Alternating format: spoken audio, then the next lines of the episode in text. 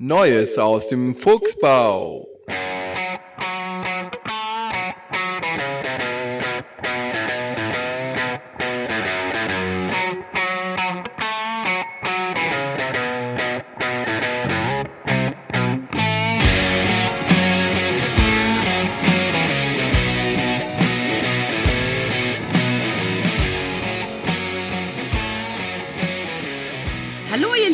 Dass ihr bei uns eingeschaltet habt zum Brettspiel-Podcast Fuchs und Bär mit Martina und... Björn, ich dachte, wir hätten ein anderes Intro, weil wir haben ein anderes Intro und ich dachte, wir hätten auch einen anderen Ansagetext für diese News-Folgen, die wir haben. Nein, haben wir noch nicht. Ja, dann musst du dir mal was ausdenken. Sei mal kreativ. Aber warum? Warum? Weil das sind ja auch die längeren Folgen. Das ist ja sozusagen... Nein, das sind die das, mittleren Folgen. Ja, aber das, was wir rausgenommen haben aus den großen Folgen. Deswegen gehört das zu den großen Folgen an sich. Aber es ist eine mittlere Folge. Du kannst doch nicht den Leuten sagen, dass es jetzt eine mittlere, äh, längere Folge ist, obwohl es eine mittlere Folge ist. Wir wissen ja noch nicht, wie lang die wird. So lang. so. Ja, schön äh, mal wieder vom Mikro zu sitzen. Ähm, die heutige News-Folge geht eigentlich darum, was wir so im letzten halben Jahr gemacht haben, wo wir unterwegs waren. Fuchs und Bär und Tour. Oder Fuchs und Fuchs und Fuchs und dann ein bisschen Bär und Tour. Ja, es tut mir leid, dass ich dich so viel alleine lassen Ja, muss. ich muss ja immer zu Hause bleiben, bei dem Haushalt und den Kindern. Genau. So ist das halt. Kann ja auch mal andersrum sein. Mhm. Aber auf der ersten Sache, auf der wir waren, waren wir zusammen. Das war nämlich im Januar die BochumCon. Die Bochum Con. Ah, das war ein, meine favorite Con of all times. Genau, das ist eine private Einladungskon für die Leute, wenn wir darüber auf Twitter oder so mal schreiben, wird immer direkt gefragt, oh, in Bochum gibt's eine Con. Das ist eine ganz, ganz kleine Einladungskon. Ähm, und zwar für historische Spiele.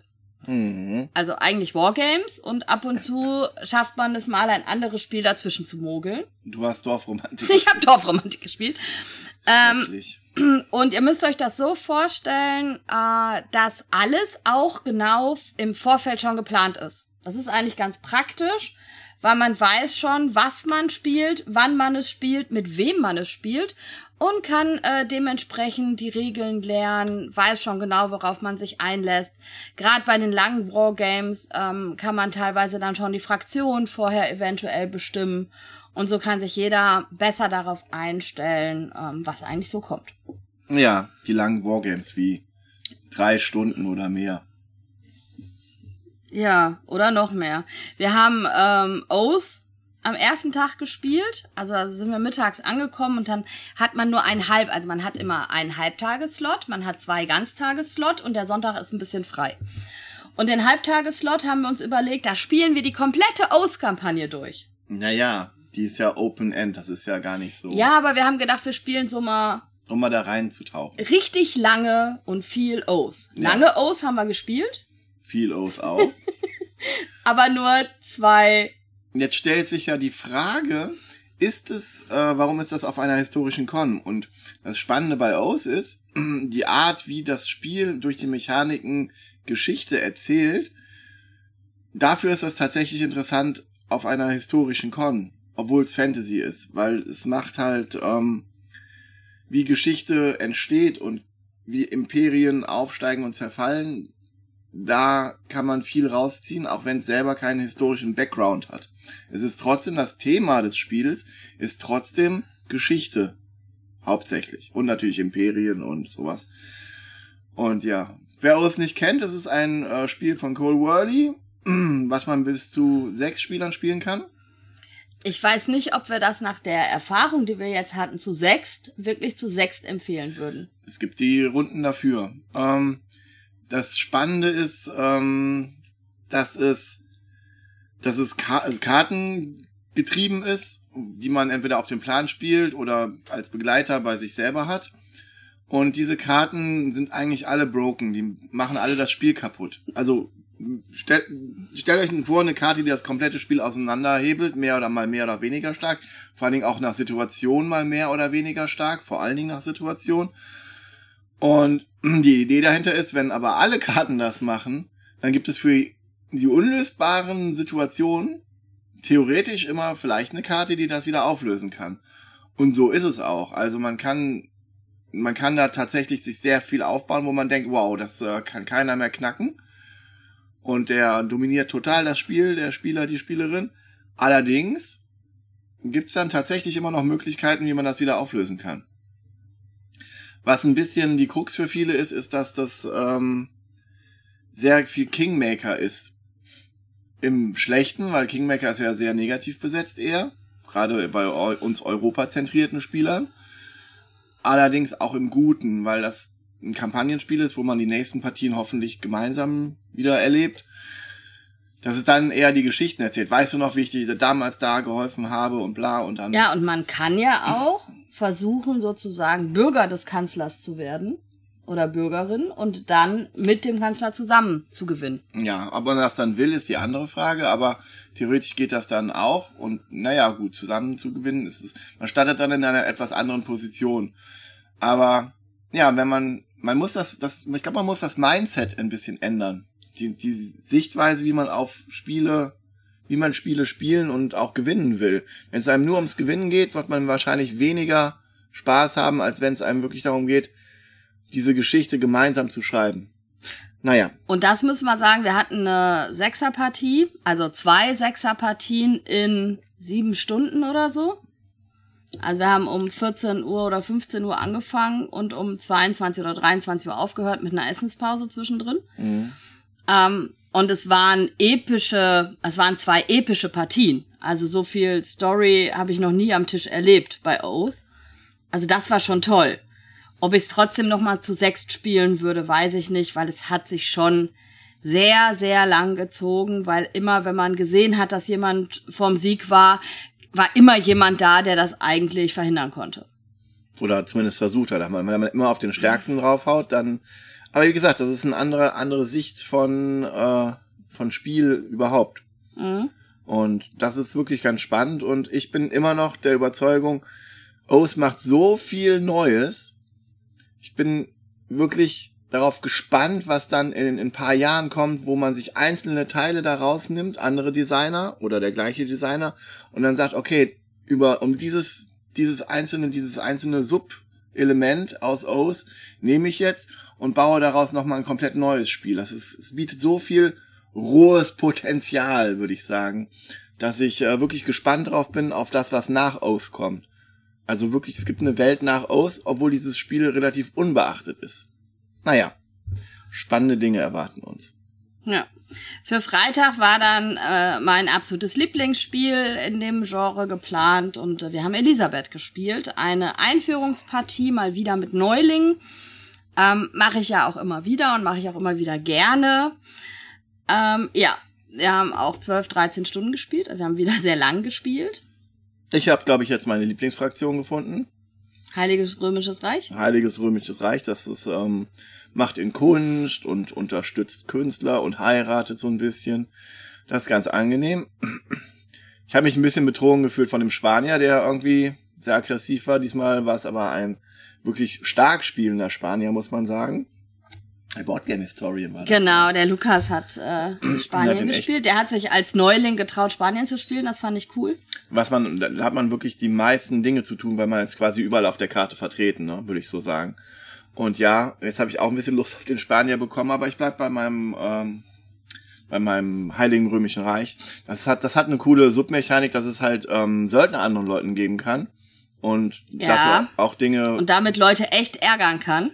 Nein, ich habe das ausgeglichen. Nein, du hast es nicht ausgeglichen. Du, warst halt nicht, du hast mich übers Ohr gehauen. Habe ich gar nicht. Hab ich ich habe offen und ehrlich gespielt. jeder, der meine Söldner wollte und mir was dafür im Gegensatz gegeben hat und nicht nur, äh, ich gebe dir die, äh, du kannst mir die geben, aber ich gebe dir nichts dafür. Ich meine, so funktionieren Söldner nicht, ne? Aber ja. ist okay. Ich habe Frankreich gespielt, ähm, hat sehr viel Spaß wieder gemacht. Ich habe äh, Frankreich ähm, ja, also ich war mit den Punkten ganz gut dabei, aber im Endeffekt. Du wolltest mehr heiraten, oder? Hat's geklappt? Ja, es hat, es hat mit dem Heiraten nicht ganz so gut geklappt, aber ich muss auch sagen, dass ich dieses Mal unheimliches Kartenpech hatte. Denn es ist ja ein, auch ein Card-Driven Wargame. Und ähm, ich hatte die ersten drei Runden, und man spielt nicht so viele Runden, hatte ich sehr geringe Kartenwerte nur auf der Hand. Und du hast halt immer eine fünf mindestens, das ist deine, deine ähm, Heimatkarte. Dein, genau, deine Heimatkarte. Und ich hatte halt sonst ganz viele Einsen und Zweien auf der Hand und habe halt relativ wenig machen können. Also ich habe ein bisschen Pech in der Kartenhand gehabt. Hab dafür aber, glaube ich, relativ gut gespielt und es war wie immer ein tolles Erlebnis. Und äh, Frankreich ist ja auch so eine Nation, du startest und dann wirst du erstmal bedrängt von. Du wirst immer kleiner, das muss man halt auch aushalten können. Von Spanien und von den äh, Hugenotten oder nee, von den, ähm, von den. Ja, der, der, der, der Philipp hat auch ganz schön ähm, gut gespielt. Ja, als Protestant, der ja, hat der, gewonnen. Der, der hat ja auch meine Söldner angenommen. Der hat deine Söldner bekommen. Ja. Und dieser Spanier, der hält sich überhaupt nicht an Dinge. Und der, der, der, ja, der türkische Spieler, ei, ei, ei, ei, ei, der hat dann auch noch der wollte schon früher mit unseren Agreements brechen, hat's dann noch, ja. ich konnte das dann noch hinauszögern, aber ich meine, Vertrag ist Vertrag, meine wir, Freunde. Wir ne? haben auf jeden Fall sehr wilde Verhandlungsphasen gehabt. Ähm, teilweise auch offen am Tisch, also teilweise ist man weggegangen, teilweise haben wir einfach offen am Tisch verhandelt, was ich gerade mit Neulingen manchmal gar nicht so schlecht finde.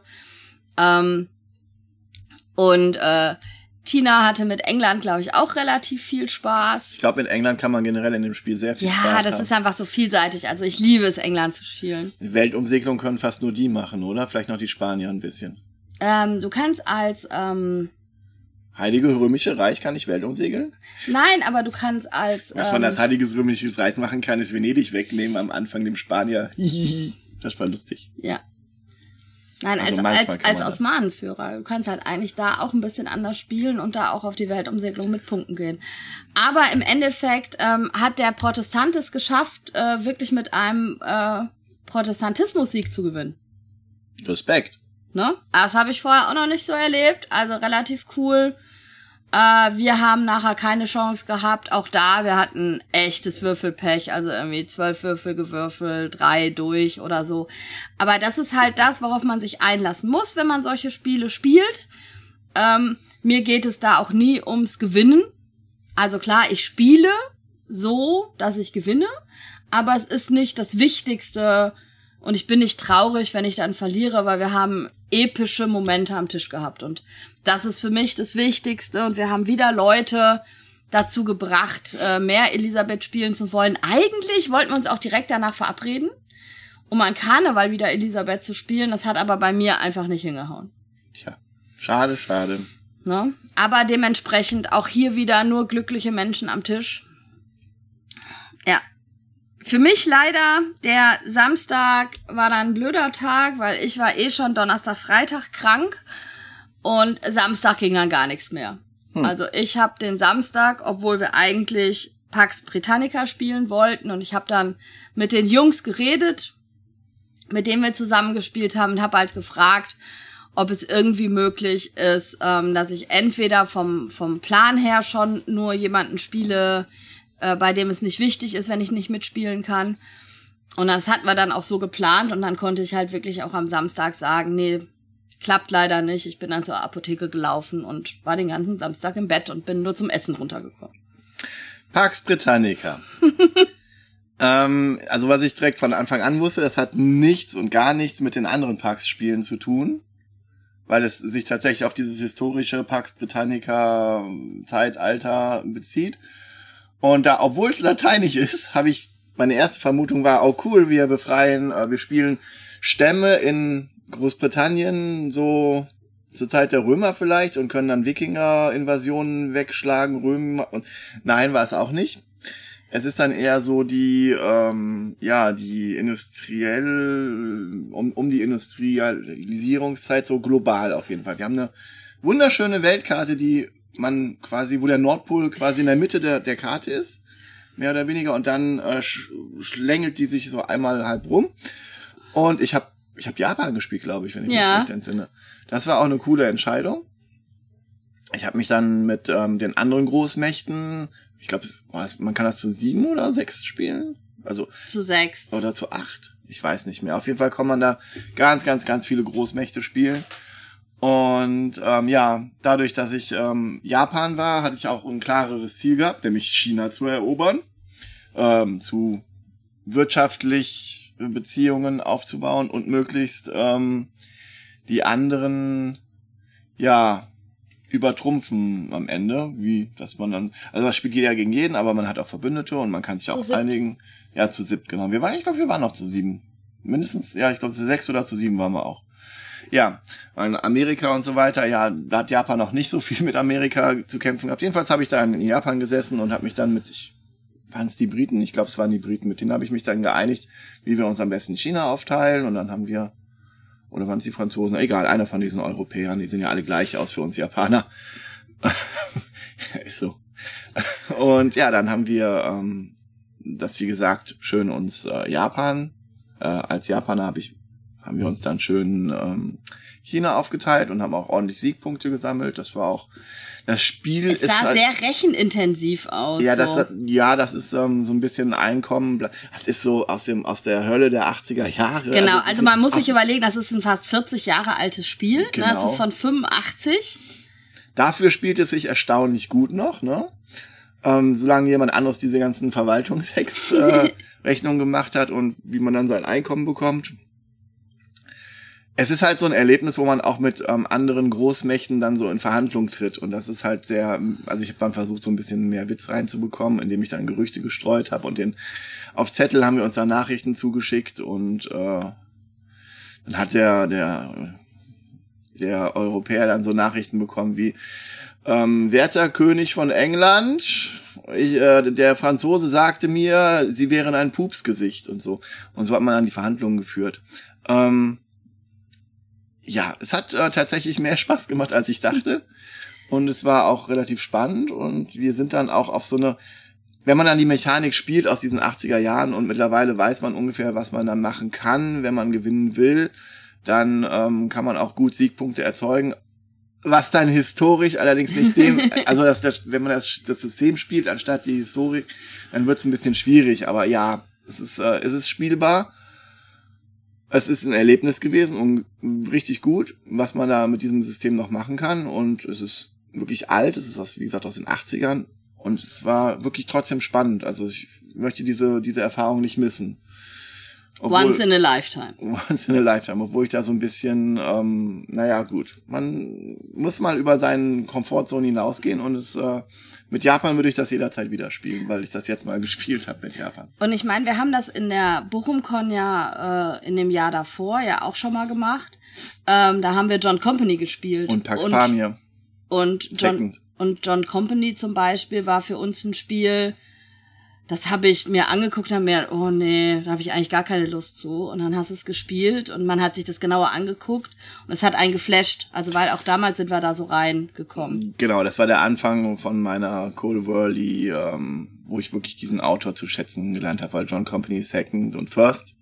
Wir haben damals noch First Wir haben gespielt. First gespielt. Und ich, es ist sogar, obwohl wir Second jetzt ähm, haben auf Englisch und äh, bald auch auf Deutsch, ist es so, dass es, äh, dass selbst die erste Edition macht für mich so viel spannende Dinge wieder, wo ich gesagt habe, ich möchte eigentlich auch die erste Edition haben.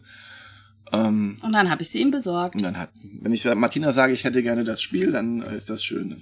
Full Metal Planet. ähm, egal.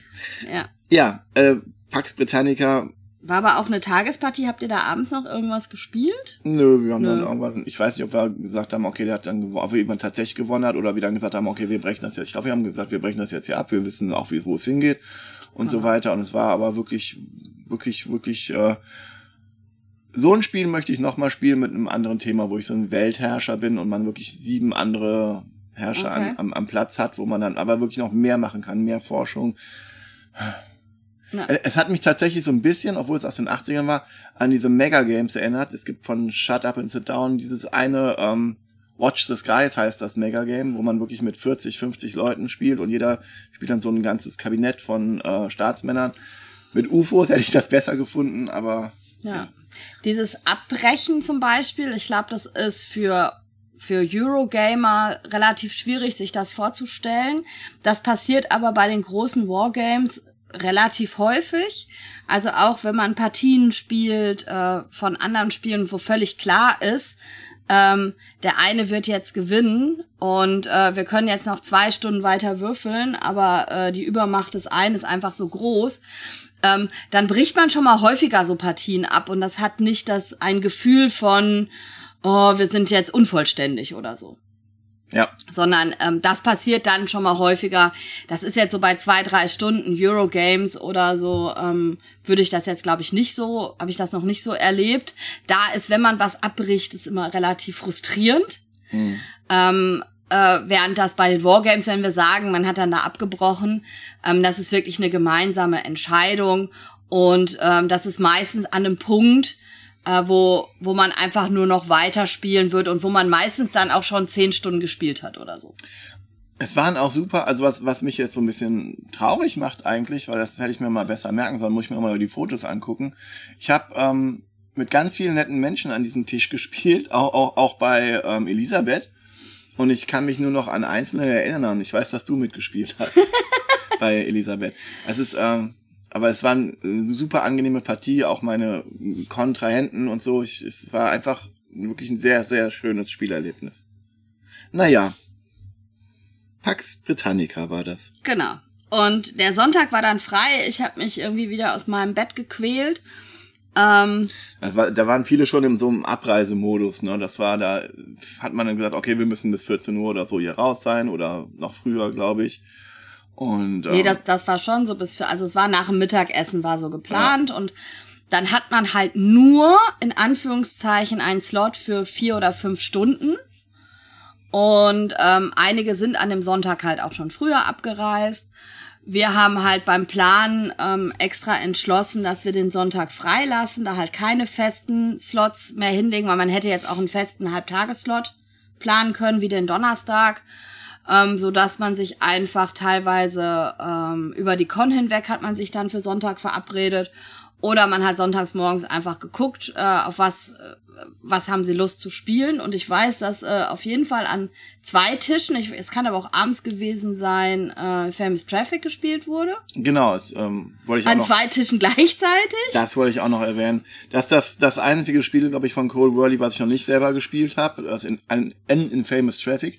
Das sieht auch am wenigsten aus von allen. Also du hast am wenigsten Komponenten und es, ist, es erzeugt trotzdem diese berühmte Spielerinteraktion, für die die Whirly-Spiele alle ähm, wirklich bekannt sind. Und er hat auch Pläne, das irgendwann komplett neu zu machen. Es wird dann wahrscheinlich Genau. wieder so ein Ding wie John Company Second, wo man wirklich alles neu macht. Genau, also weil wir haben es nicht und man, also das ist wirklich ein Spiel, was mir auch noch nicht über den Weg gelaufen ist, sonst hätte ich das auch schon irgendwie gekauft. Und ich bin auch da wieder gespannt, was er mit der zweiten Auflage draus macht. Ich Genau. habe, wie gesagt, das John Company First Edition habe ich zwei, dreimal gespielt. Das Second Edition habe ich dann mit Cole Verlia gespielt auf der Was wir noch gar Spiele- nicht wissen. Ach so, nee, wissen Sie wirklich nicht, weil unsere Spielfolge haben wir noch gar nicht aufgenommen. Auf, ja, ich habe das bestimmt, also als ob ich das nicht irgendwo schon mal erwähnt hätte. Auf jeden Fall hat äh, Cole Worley das an einem, äh, an einem Spielbox-Stand dann, weil der Spielbox macht das ja auf Deutsch. Genau dann ist das übrigens zu essen, ist auch unser Englisches angekommen. Genau. während wir im Essen waren. Und dann hat äh, Cole Worley war auf der Messe und hat das, äh, ich hat, konnte mir einen Platz ergattern und konnte dann ähm, John Company Second Edition von Cole Worley erklärt an dieser Runde ähm, spielen. Und ich habe es gewonnen, indem ich die Company, äh, die haben mich, die haben mich nicht in die guten Sitze in der Company. Ähm, dann habe ich in der, in, zu Hause halt mehr gemacht, also in England, und habe dann ähm, die Company ruiniert, bewusst habe dann das, was ich konnte, noch ausgegeben, um die Company wirklich aktiv zu ruinieren. Und hab, bin dann am, mit dem besten Outcome äh, in, in der Heimat, äh, weil ich die meisten Webstuhlfabriken hatte und sowas dann und die Ämter dann auch so, ähm, die Gesetze so erlassen habe, dass das äh, mehr gibt, habe ich mit dem, bin ich mit mh, wirklich viel mehr Siegpunkten als die anderen äh, rausgekommen. Ja, das ist John Company, das, da müssen wir mal extra drüber reden. Das ist äh, ja, natürlich. wirklich ähm, auch wieder was ganz es, anderes es als ist alle ja anderen die, Spiele. während wir gerade aufnehmen, ist die deutsche Auflage ähm, von unterwegs, Spielworks ne? ist unterwegs. Die Die, kommt jetzt langsam Stück für Stück an. Ja.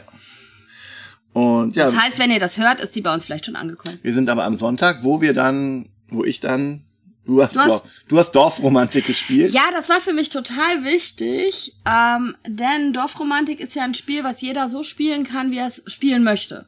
Ja. Und für mich war es wichtig, mal zu gucken, wie spielen das denn die Wargamer. Mhm. Und es war faszinierend zu sehen, dass die mit einem Punktestand von 158 angefangen haben. Ist das viel? Ja, normal ist, hat man so zwischen 100 und 120 in der ersten Partie, wenn man Es sind Hexfeller, sie sind effektiv. Also, das war echt äh, faszinierend zu sehen. Und was für mich auch faszinierend war, war ja, dass sie nicht aufhören wollten. Also man hätte dann ja nach den 45 Minuten hätte man ja einfach sagen können, okay, wir spielen jetzt was Richtiges, ne? So im Wargamer, in der Wargamer-Denke, aber wir haben äh, komplett durchgespielt bis zum Mittagessen. Und ihr habt es gemacht. Ich habe währenddessen Pax Pamir gespielt, denn Pax Pamir ist so neben Root das rundeste Spiel von Cole Worley. Und ähm, was ich eigentlich immer gerne mitspiele, weil es auch super viel Interaktion hat und immer passiert irgendwas, immer werden Geschichten erzählt. Und auch wenn ich nicht gewinne, und manchmal hat man da auch einfach, man, man weiß schon, man hat sehr schwer in dieser Situation zu gewinnen. Es ist ein Spiel von Gelegenheiten, wo man genau zum richtigen Zeitpunkt, wenn man dann genau das Richtige macht, dann kann man da den Sieg so sich wegholen. Und so fühlt sich das ganz oft auch an. Und es war eine wunderschöne Partie und eine, auch eine Einführungspartie für viele. Und wir haben mit diesem Inlay gespielt, was ich glaube, wir waren mit Tina. Ja, genau, wir hatten Tinas Spiel. Das, das Inlay ähm, von ihr ist einfach so schön, dass ich mir das auch gekauft habe.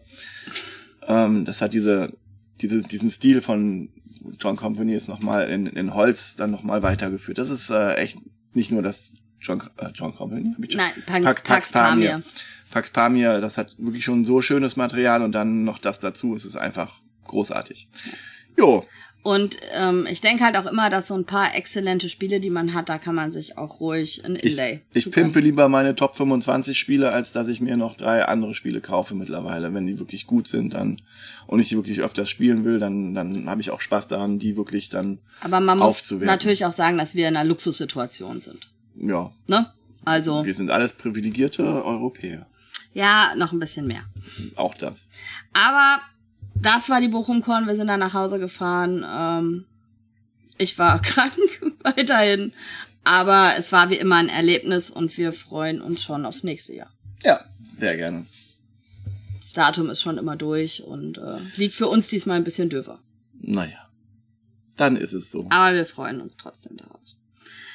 Ja, das war die Bochum-Con. Ähm, jetzt war ich dann alleine unterwegs.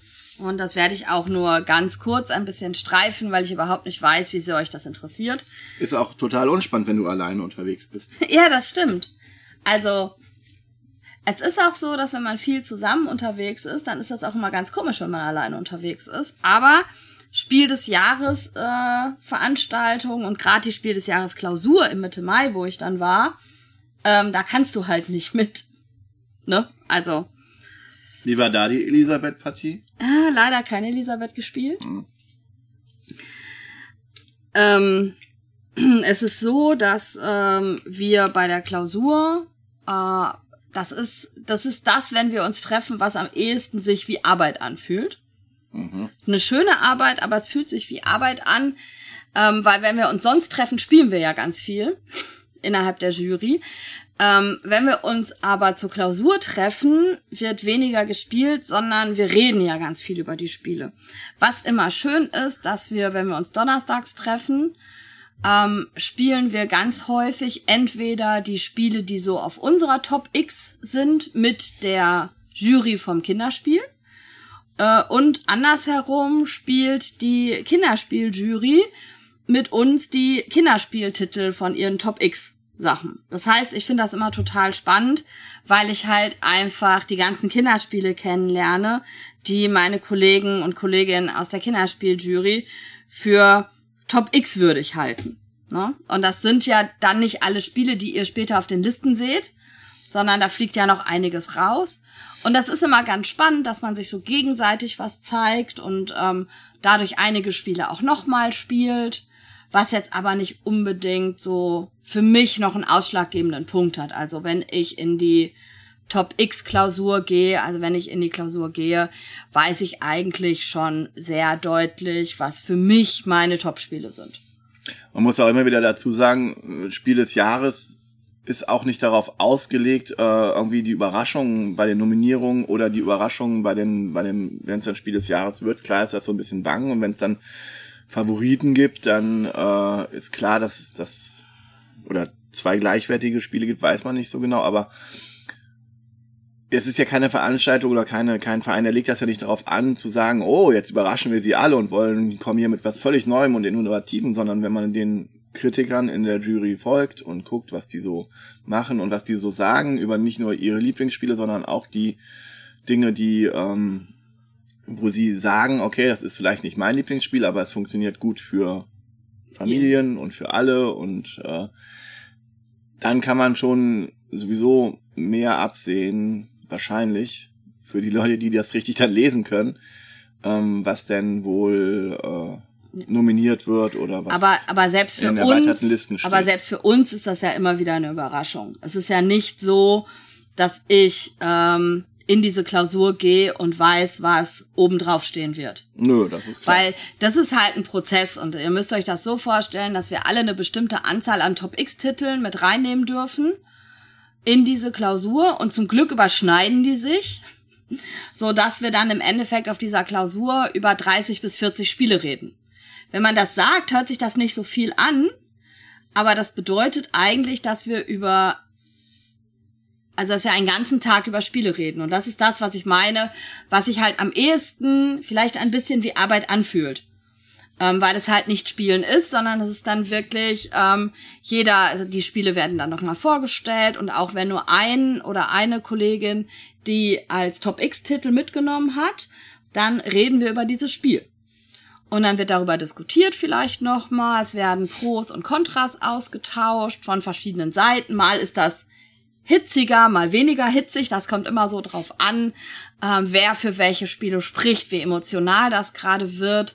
Weil wir sind ja alles BrettspielkritikerInnen und äh, wir sind aber auch alles leidenschaftliche SpielerInnen. Und dementsprechend ähm, ist das schon so, dass da auch die Emotionen immer mal wieder hochkochen und man aber auf äh, einem sehr hohen Level miteinander über Spiele diskutiert.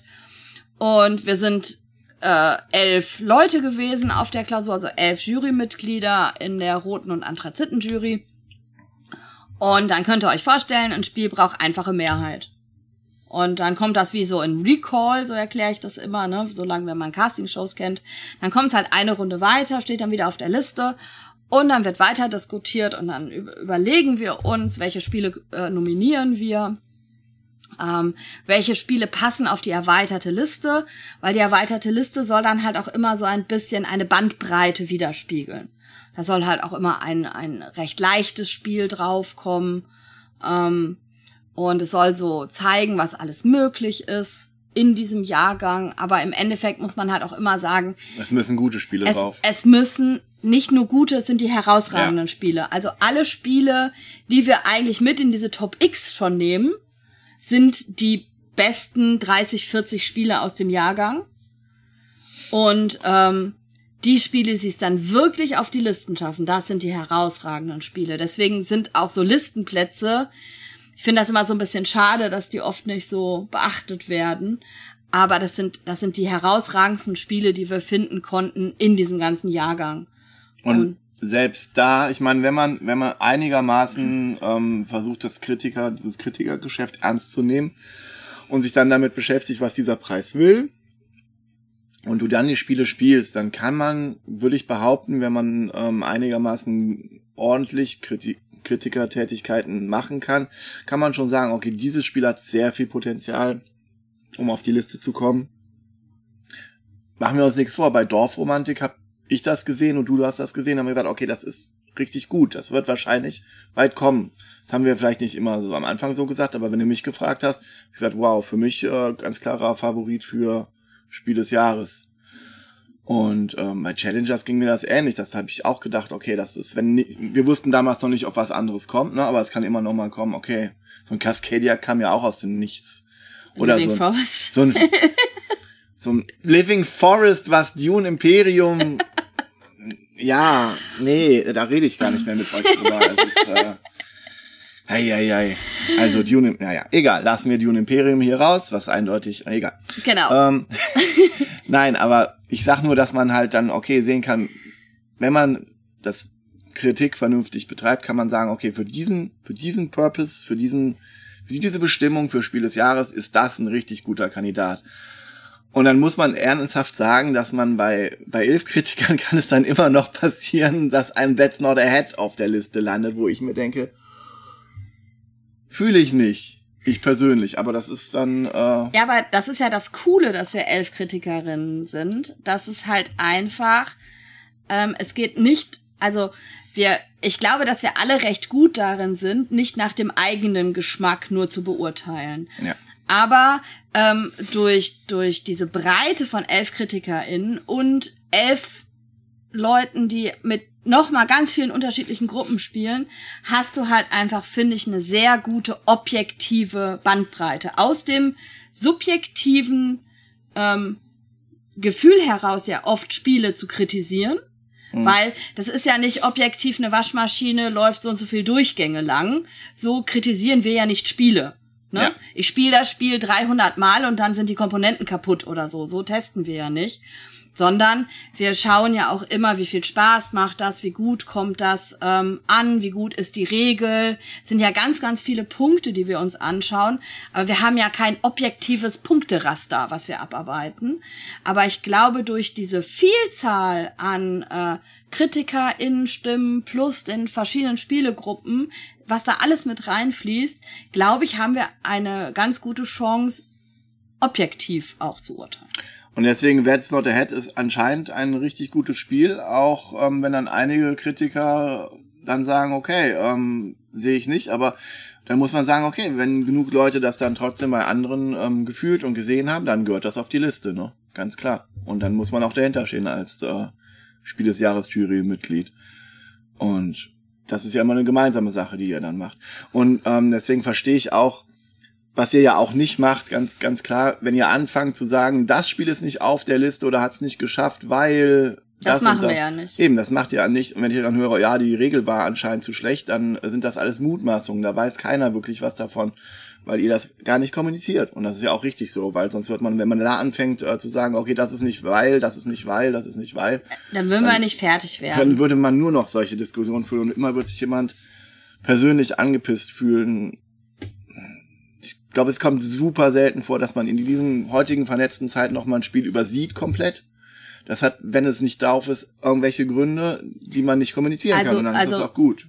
Also so wie wir inzwischen arbeiten, kann ich ausschließen, Das, das dass nochmal. Spiele durchrutschen. Ja. Einfach weil wir eine komplette Excel-Liste haben über alle Spiele aus dem Jahrgang.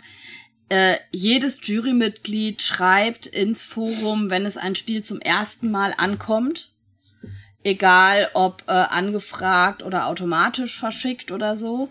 Und dementsprechend ähm, sieht jeder von uns, ach, das Spiel, ach, äh, das kann ich ja auch noch mal anfragen. Also wenn man mal ein Spiel verpasst durch irgendwas, ähm, erinnern einen die Jurymitglieder einfach daran. Also dementsprechend, Und viele scouten auch aktiv. Ne? Es gibt ja, Ja. auch Spiele, die zuerst auf Englisch kommen und dann halten die schon mal ein Auge drauf auch, wenn es dann auf Deutsch erscheint oder wenn irgendein Kleinstverlag irgendwas rausbringt, was aber den, den nötigen Vertrieb hat, dass es äh, in Frage kommt, dann, dann gibt es genug Leute, die da auch noch ausscouten. Deswegen ein Spiel zu übersehen, ist, glaube ich, jetzt echt schwierig. Ja, also vor allen Dingen auch, weil viele Leute immer sagen, ach, wenn ein Spiel im Mai rauskommt, das hat ja gar keine Chance, äh, weil die neueren werden viel mehr bedacht, kann ich auch äh, nach meinen drei Jahren jetzt ganz klar sagen, nee, das ist so nicht. Und wenn Arche Nova im März rauskommen würde, dann würde das einfach äh, nicht ausreichend gespielt worden sein und dann würde das noch nach hinten verschoben werden. werden. Vielleicht. Genau, wenn es gut genug wäre, wird das auch noch weiter getestet. Also so ein Arche Nova geht auch nicht einfach durch, weil es dann zu spät käme, dann kommt es halt in den nächsten Jahrgang. Theoretisch, vielleicht. Genau, aber auch, dara aber auch darüber geben wir keine Auskünfte. Genau. Ne? Also es ist einfach so, wenn die Spiele nicht auf den auf irgendwelchen der Listen erscheinen, ist es nicht Man muss ja dazu sagen, die meisten Spiele sind Herzblut, ist auch Herzblut dabei. Sowohl von den Verlegern, die sich Hoffnungen machen, als auch von den Autoren, besonders von den Autoren, dass man dann sagt, okay, ähm, da steckt man ganz Herzblut drin, warum ist das nicht da? Und ich kann das verstehen, dass man das dann wissen will, aber das halt, ne, es, wir, wir, wir verstehen, glaube ich, alle, alle verstehen, dass da richtig viel Herzblut dran hängt und das ist auch gut so. Und ich glaube, die Jury tut ihr Bestes, Dankeschön. um, ja, Ähm, um alles zu berücksichtigen und ja, Björn wird dafür nicht bezahlt. ich werde dafür. Ähm, ihr müsst euch das dann auch so vorstellen, nachdem wir am Freitag den ganzen Tag über Spiele geredet haben, wachen wir dann samstags morgens auf, um kurz zu frühstücken, um dann wieder darüber zu reden. Und manchmal wird dann auch noch mal was umgestellt. Also es ist noch nicht mal so, dass man Freitag mit dem Gefühl ins Bett geht, ich weiß jetzt, was nominiert wird. Und ich weiß, was auf die Listen kommt, weil das kann sich am Samstag noch mal ändern. Und dann gehen wir in eine Mitgliederversammlung, wo das alles nochmal, weil wir sind ja ein Verein, das muss ja dann alles seine Richtigkeit haben. Ähm, dort wird das dann festgelegt und wir reden über viele weitere Sachen, schreiben Texte und so weiter. Und dann fangen wir, haben wir entweder Zeit zu spielen oder für ein Abendprogramm oder so. Dieses Jahr haben wir aber zum ersten Mal Format C da gehabt, äh, die unsere Spiel des Jahres ähm, Videos gedreht haben.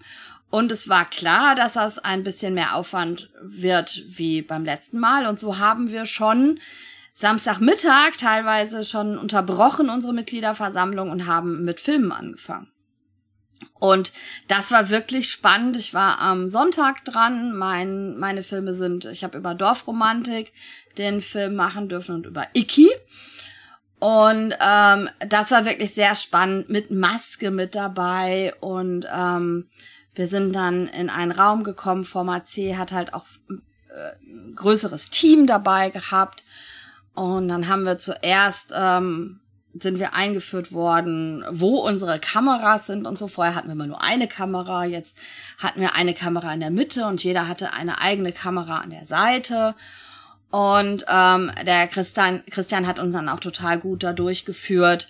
Ähm, die ersten Sätze waren immer eher so ein bisschen für uns selber auch gescriptet, also die haben wir uns selber skripten können ähm, damit man einfach ganz genau weiß, wie man, wie man reinkommt. Was bei mir bei Iki ein großes Desaster war, weil ich einen Buchstabendreher im Autoren hatte, ein D und ein T, was ich ständig verwechselt habe. Ähm, das hat dann auch schon mal länger gedauert, äh, während dann gerade bei Dorfromantik äh, Steff und ich als Podcaster, ähm, das war eher ein schönes Gespräch, was dann noch aufgezeichnet wurde. Und dann hat Format C nachher äh, unsere Filmsachen zusammengeschnitten mit den typischen Animationen, die auch so sonst in seinen Videos immer vorkommen. Und ich glaube, wir haben da richtig schöne, runde Videos sind da rausgekommen.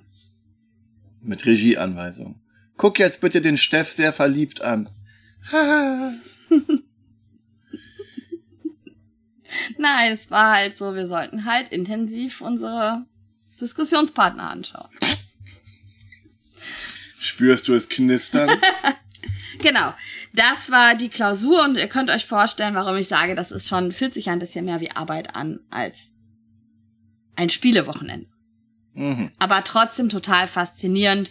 Ähm, montags dann war um 16 Uhr die Verkündung der Nominierten und ja, damit schließt das dann immer so ein bisschen ab und dann liest man und schaut sich den Shitstorm an jedes einzelne dieser Klausurtage ist ein verlorener Tag für Gloomhaven und Frosthaven zu spielen, möchte ich hiermit festhalten. Darauf muss ich dann verzichten. Ja, du hast ja sehr wahrscheinlich irgendwas mit deinen Kindern gespielt. Bestimmt. In der Zeit. Ja, aber auch das sind halt so Sachen. Natürlich, äh, viele von uns haben Familien und ähm, ich glaube, wir danken unseren Partnern und Partnerinnen oft zu wenig, äh, weil die müssen halt schon immer wieder echt viel auf uns verzichten und müssen dann halt zu Hause alles organisieren. Das ist jetzt bei uns ein bisschen öffentlicher, weil der Björn ja äh, mit mir zusammen den Podcast macht und wir komplett gleichwertig sind. Aber auch bei allen anderen Jurymitgliedern, äh, wo ihr die Frauen oder die Männer im Hintergrund gar nicht kennt, da läuft das ja genauso ab. Also die müssen uns als Jurymitglieder ja supporten. Anders könnten wir dieses Ehrenamt gar nicht machen. Dankeschön. Ja, bitte. Dafür schneide ich jetzt auch äh, hier ordentlich den Podcast. Ja, danach. Danke. Bitteschön. Ja, ich glaube, dass ähm, ich glaube nicht, dass wir das als selbstverständlich erachten, aber oft läuft das halt so nebenher, dass ihr uns halt den Rücken frei haltet. Ja, immer. Immer. Danach war ich in Birmingham. Dann wurde mir wieder der Rücken freigehalten hier zu Hause, dass ich mal wieder weg konnte. Ähm, das war für mich total spannend. Es ging zur UK Games Expo. Es ist so, dass wir vom Spiel des Jahresverein aus schon teilweise mal auf ausländischen äh, Messen sind. Ähm, die BGG SpringCon, ähm, da ist immer ein Team von uns. Ähm, in, in Indianapolis ähm, ist immer ein Team. Äh, wir sind jetzt zum ersten Mal äh, auch zur UK Games Expo gefahren mit eigenem Stand. Und zwar Manu und ich zusammen. Und wir sind halt echt mittwochs äh, abends um 10 mit dem Flieger hin, damit wir am Donnerstag anfangen konnten, unseren Stand aufzubauen. Also für mich auch zum ersten Mal ein ähm, eine Messe aus der ganz anderen Richtung zu erleben. Also ich habe natürlich mit dem Brettspiel Cake schon bei der Spiel so ein bisschen was anderes erlebt, aber hier war man jetzt komplett selbstverantwortlich und das Bild war ganz schön traurig am Anfang, weil es stand noch gar nichts da. Und wir hatten aber so einen Stand mit ähm, Außenwänden, deswegen war unser Stand ganz klar zu erkennen, als da ganz hinten in der Ecke diese ganz kleine Box. Und ähm, wir haben dann irgendwie noch einen Tisch besorgt und haben Tisch, sind dann Tischdecken kaufen gegangen, um das Ganze ein bisschen schöner zu machen. Weil das waren, bei der UK Games Expo kriegt man so Holzklapptische, die so ein bisschen so aussehen wie so Bierzeltgarnituren. Und ähm, ja, da hat man halt auch gemerkt, dass alle anderen irgendwie besser vorbereitet waren. Die hatten alle ihre Decken und sonst irgendwas schon dabei. Aber ich meine, wir machen das ja nicht professionell. Wir sind dann einfach shoppen gegangen, haben uns ähm, unsere Plakate sind wir noch ausdrucken gegangen, weil im Endeffekt war das günstiger, das in äh, England direkt machen zu lassen, als sie mitzuschleppen übers Flugzeug. Und ähm, so war dann unser Donnerstag. Wir haben dann alle Spiele ähm, auf Englisch gehabt. Also wir haben dort ähm, alle Nominierten gezeigt und hatten auch alle fast alle Listenspiele da. Und zwar vom Kinderspielpreis, vom ähm, Spiel des Jahres und Kennerspiel des Jahres. Und wir haben dann alles so aufgebaut und hatten hinten einen Tisch, wo man spielen konnte. Und so genau wussten wir überhaupt nicht, wie, wie das so laufen wird, was wir für eine Response kriegen, wie die Leute auf uns reagieren werden. Und das war schon relativ spannend. Donnerstag dann ist der Tag, ähm, bei, äh, auf der die Messe auch noch nicht offen ist. So könnt ihr euch vorstellen wie bei der Spiel, der Mittwoch. Und dann gab es da auch eine Neuheitenshow. Nur dass die Neuheitenshow nicht morgens ist, wie in Essen, sondern ähm, nachmittags. Und ähm, dort haben dann aber auch ähm, die Verlage so ihre Tische gehabt und dann haben die Verlage ihre Neuheiten vorstellen können was Manu und mich in die Situation gebracht hat, dass wir schon mit ein äh, paar Autoren auch reden konnten. Ähm, ich habe dann zum Beispiel äh, mit dem Originalverlag von äh, Sea Salt and Paper reden können, wo wir erstmal gefragt haben, ob es Sea, Salt and Paper ist oder Sea Salt, also Meersalz.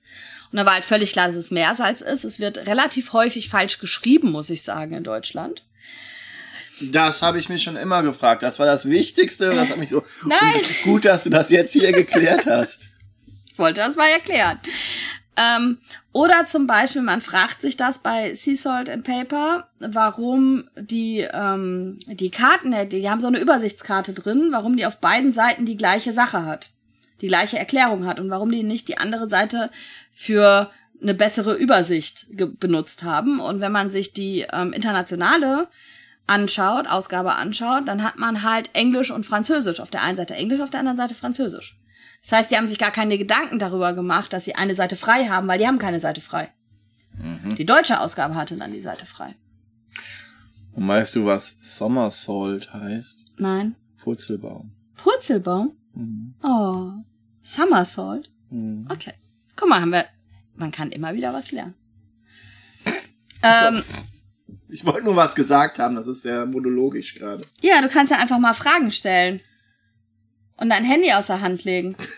Was? Ich muss doch schneiden und gucken, was die Social Medias machen. Genau. Ähm, ja, mach weiter. Danach hatten wir sogar ein bisschen frei und das haben wir auch echt genossen. Und am Freitag. Was gab's denn so zu essen? Oh, total leckeres, japanisches frittiertes Hähnchen. Frittiertes Hähnchen, das kriegst du hier überall. ich weiß, aber es war super lecker und es war ein ganz toller Reis dabei und dann haben wir so kleine Bohnen dazu gegessen. Es war super lecker. Sind das die Fragen, die ich so stellen soll? Äh, Nein, du kannst andere Fragen stellen, aber ich beantworte dir, dir gerne das, was ich beantworten kann. Am Freitag haben wir dann mit unserem Stand angefangen und die Messe fängt um 9 Uhr morgens schon an. Das ist echt früh. Also, so richtig Naja, früh. Wenn man, Wenn man in Essen um 9 Uhr noch nicht äh, in Essen ist, dann hat man ein Problem mit dem Stau. Insofern, dann steht man bis 11 Uhr im Stau. Das ist auch nicht so schön. Ja, aber wenn ich um äh, neun schon mit meinem Stand anfangen muss, ja. Auf jeden Fall, wir standen dann da und haben uns schon gefragt, was wir so alles machen, wenn wir da gelangweilt rumstehen. Aber es haben total viele Leute mit uns gesprochen und es war total schön und haben sich die Spiele erklären lassen, haben ähm, bei uns hinten auch gespielt. Am meisten wurde Planet Unknown gespielt. Wie viel Mal hättest du es verkaufen können? Boah, 80 Mal, ich habe keine Ahnung. Ich hätte richtig Geld machen können, wenn ich Planet Unknown da gehabt hätte. Weil, das muss man auch sagen, ganz viele Leute haben nicht verstanden, dass wir die Spiele nicht verkaufen. Also ein, ein Paar hat schon verstanden, oh, Spiel des Jahres, ja, kenne ich. Und hat dann auch mit uns darüber geredet. Und es war total schön zu hören, äh, wie wichtig dieser Preis den Leuten auch in England ist und wie viele das äh, beobachten und so. Aber ein paar haben halt auch überhaupt nicht verstanden, was wir da machen, weil wir haben ja unterschiedliche Spiele von unterschiedlichen Verlagen und unterschiedlichen Autoren da stehen. Die meisten haben dann gedacht, die sich so gar nicht, die mit Spiel des Jahres nichts anfangen konnten, dass wir ein, äh, ein Hersteller sind. Ein Also, Hersteller, ihr ja. seid ein Hersteller. Nein, also dass wir halt ähm, Spiele drucken oder so. Also dass wir halt Dass kein Karten machen. seid. Nee, die haben gedacht, dass wir das sind. Ah, Ne? Also okay. Ja, ihr druckt das Spiel des Jahres-Logo auf Spiele drauf. keine Ahnung. Auf, auf jeden Fall, es war sehr positiv. Äh, das Schönste eigentlich, was mir, was äh, mir jemand gesagt hat, ist, dass jemand kam und ähm, der das Spiel des Jahres sammelt und alle aus, also von, jedes Spiel des Jahres hat und der uns dann gesagt hat, dass er total glücklich ist, dass wir das streamen, inzwischen die Verleihung, weil er dadurch das Gefühl hat, teilnehmen zu können. Ein Hoch auf die äh, Moderne Sozial- Technik. sozialen Medien. Und das fand ich wirklich total schön. Also, dass es auch in England Leute gibt, ähm, die, ähm, denen das Spiel des Jahres so viel bedeutet. Und das war echt toll, das zu hören. Und es war ganz viel Interaktion. Wir haben ganz viel erklärt, wie wir als Jury arbeiten.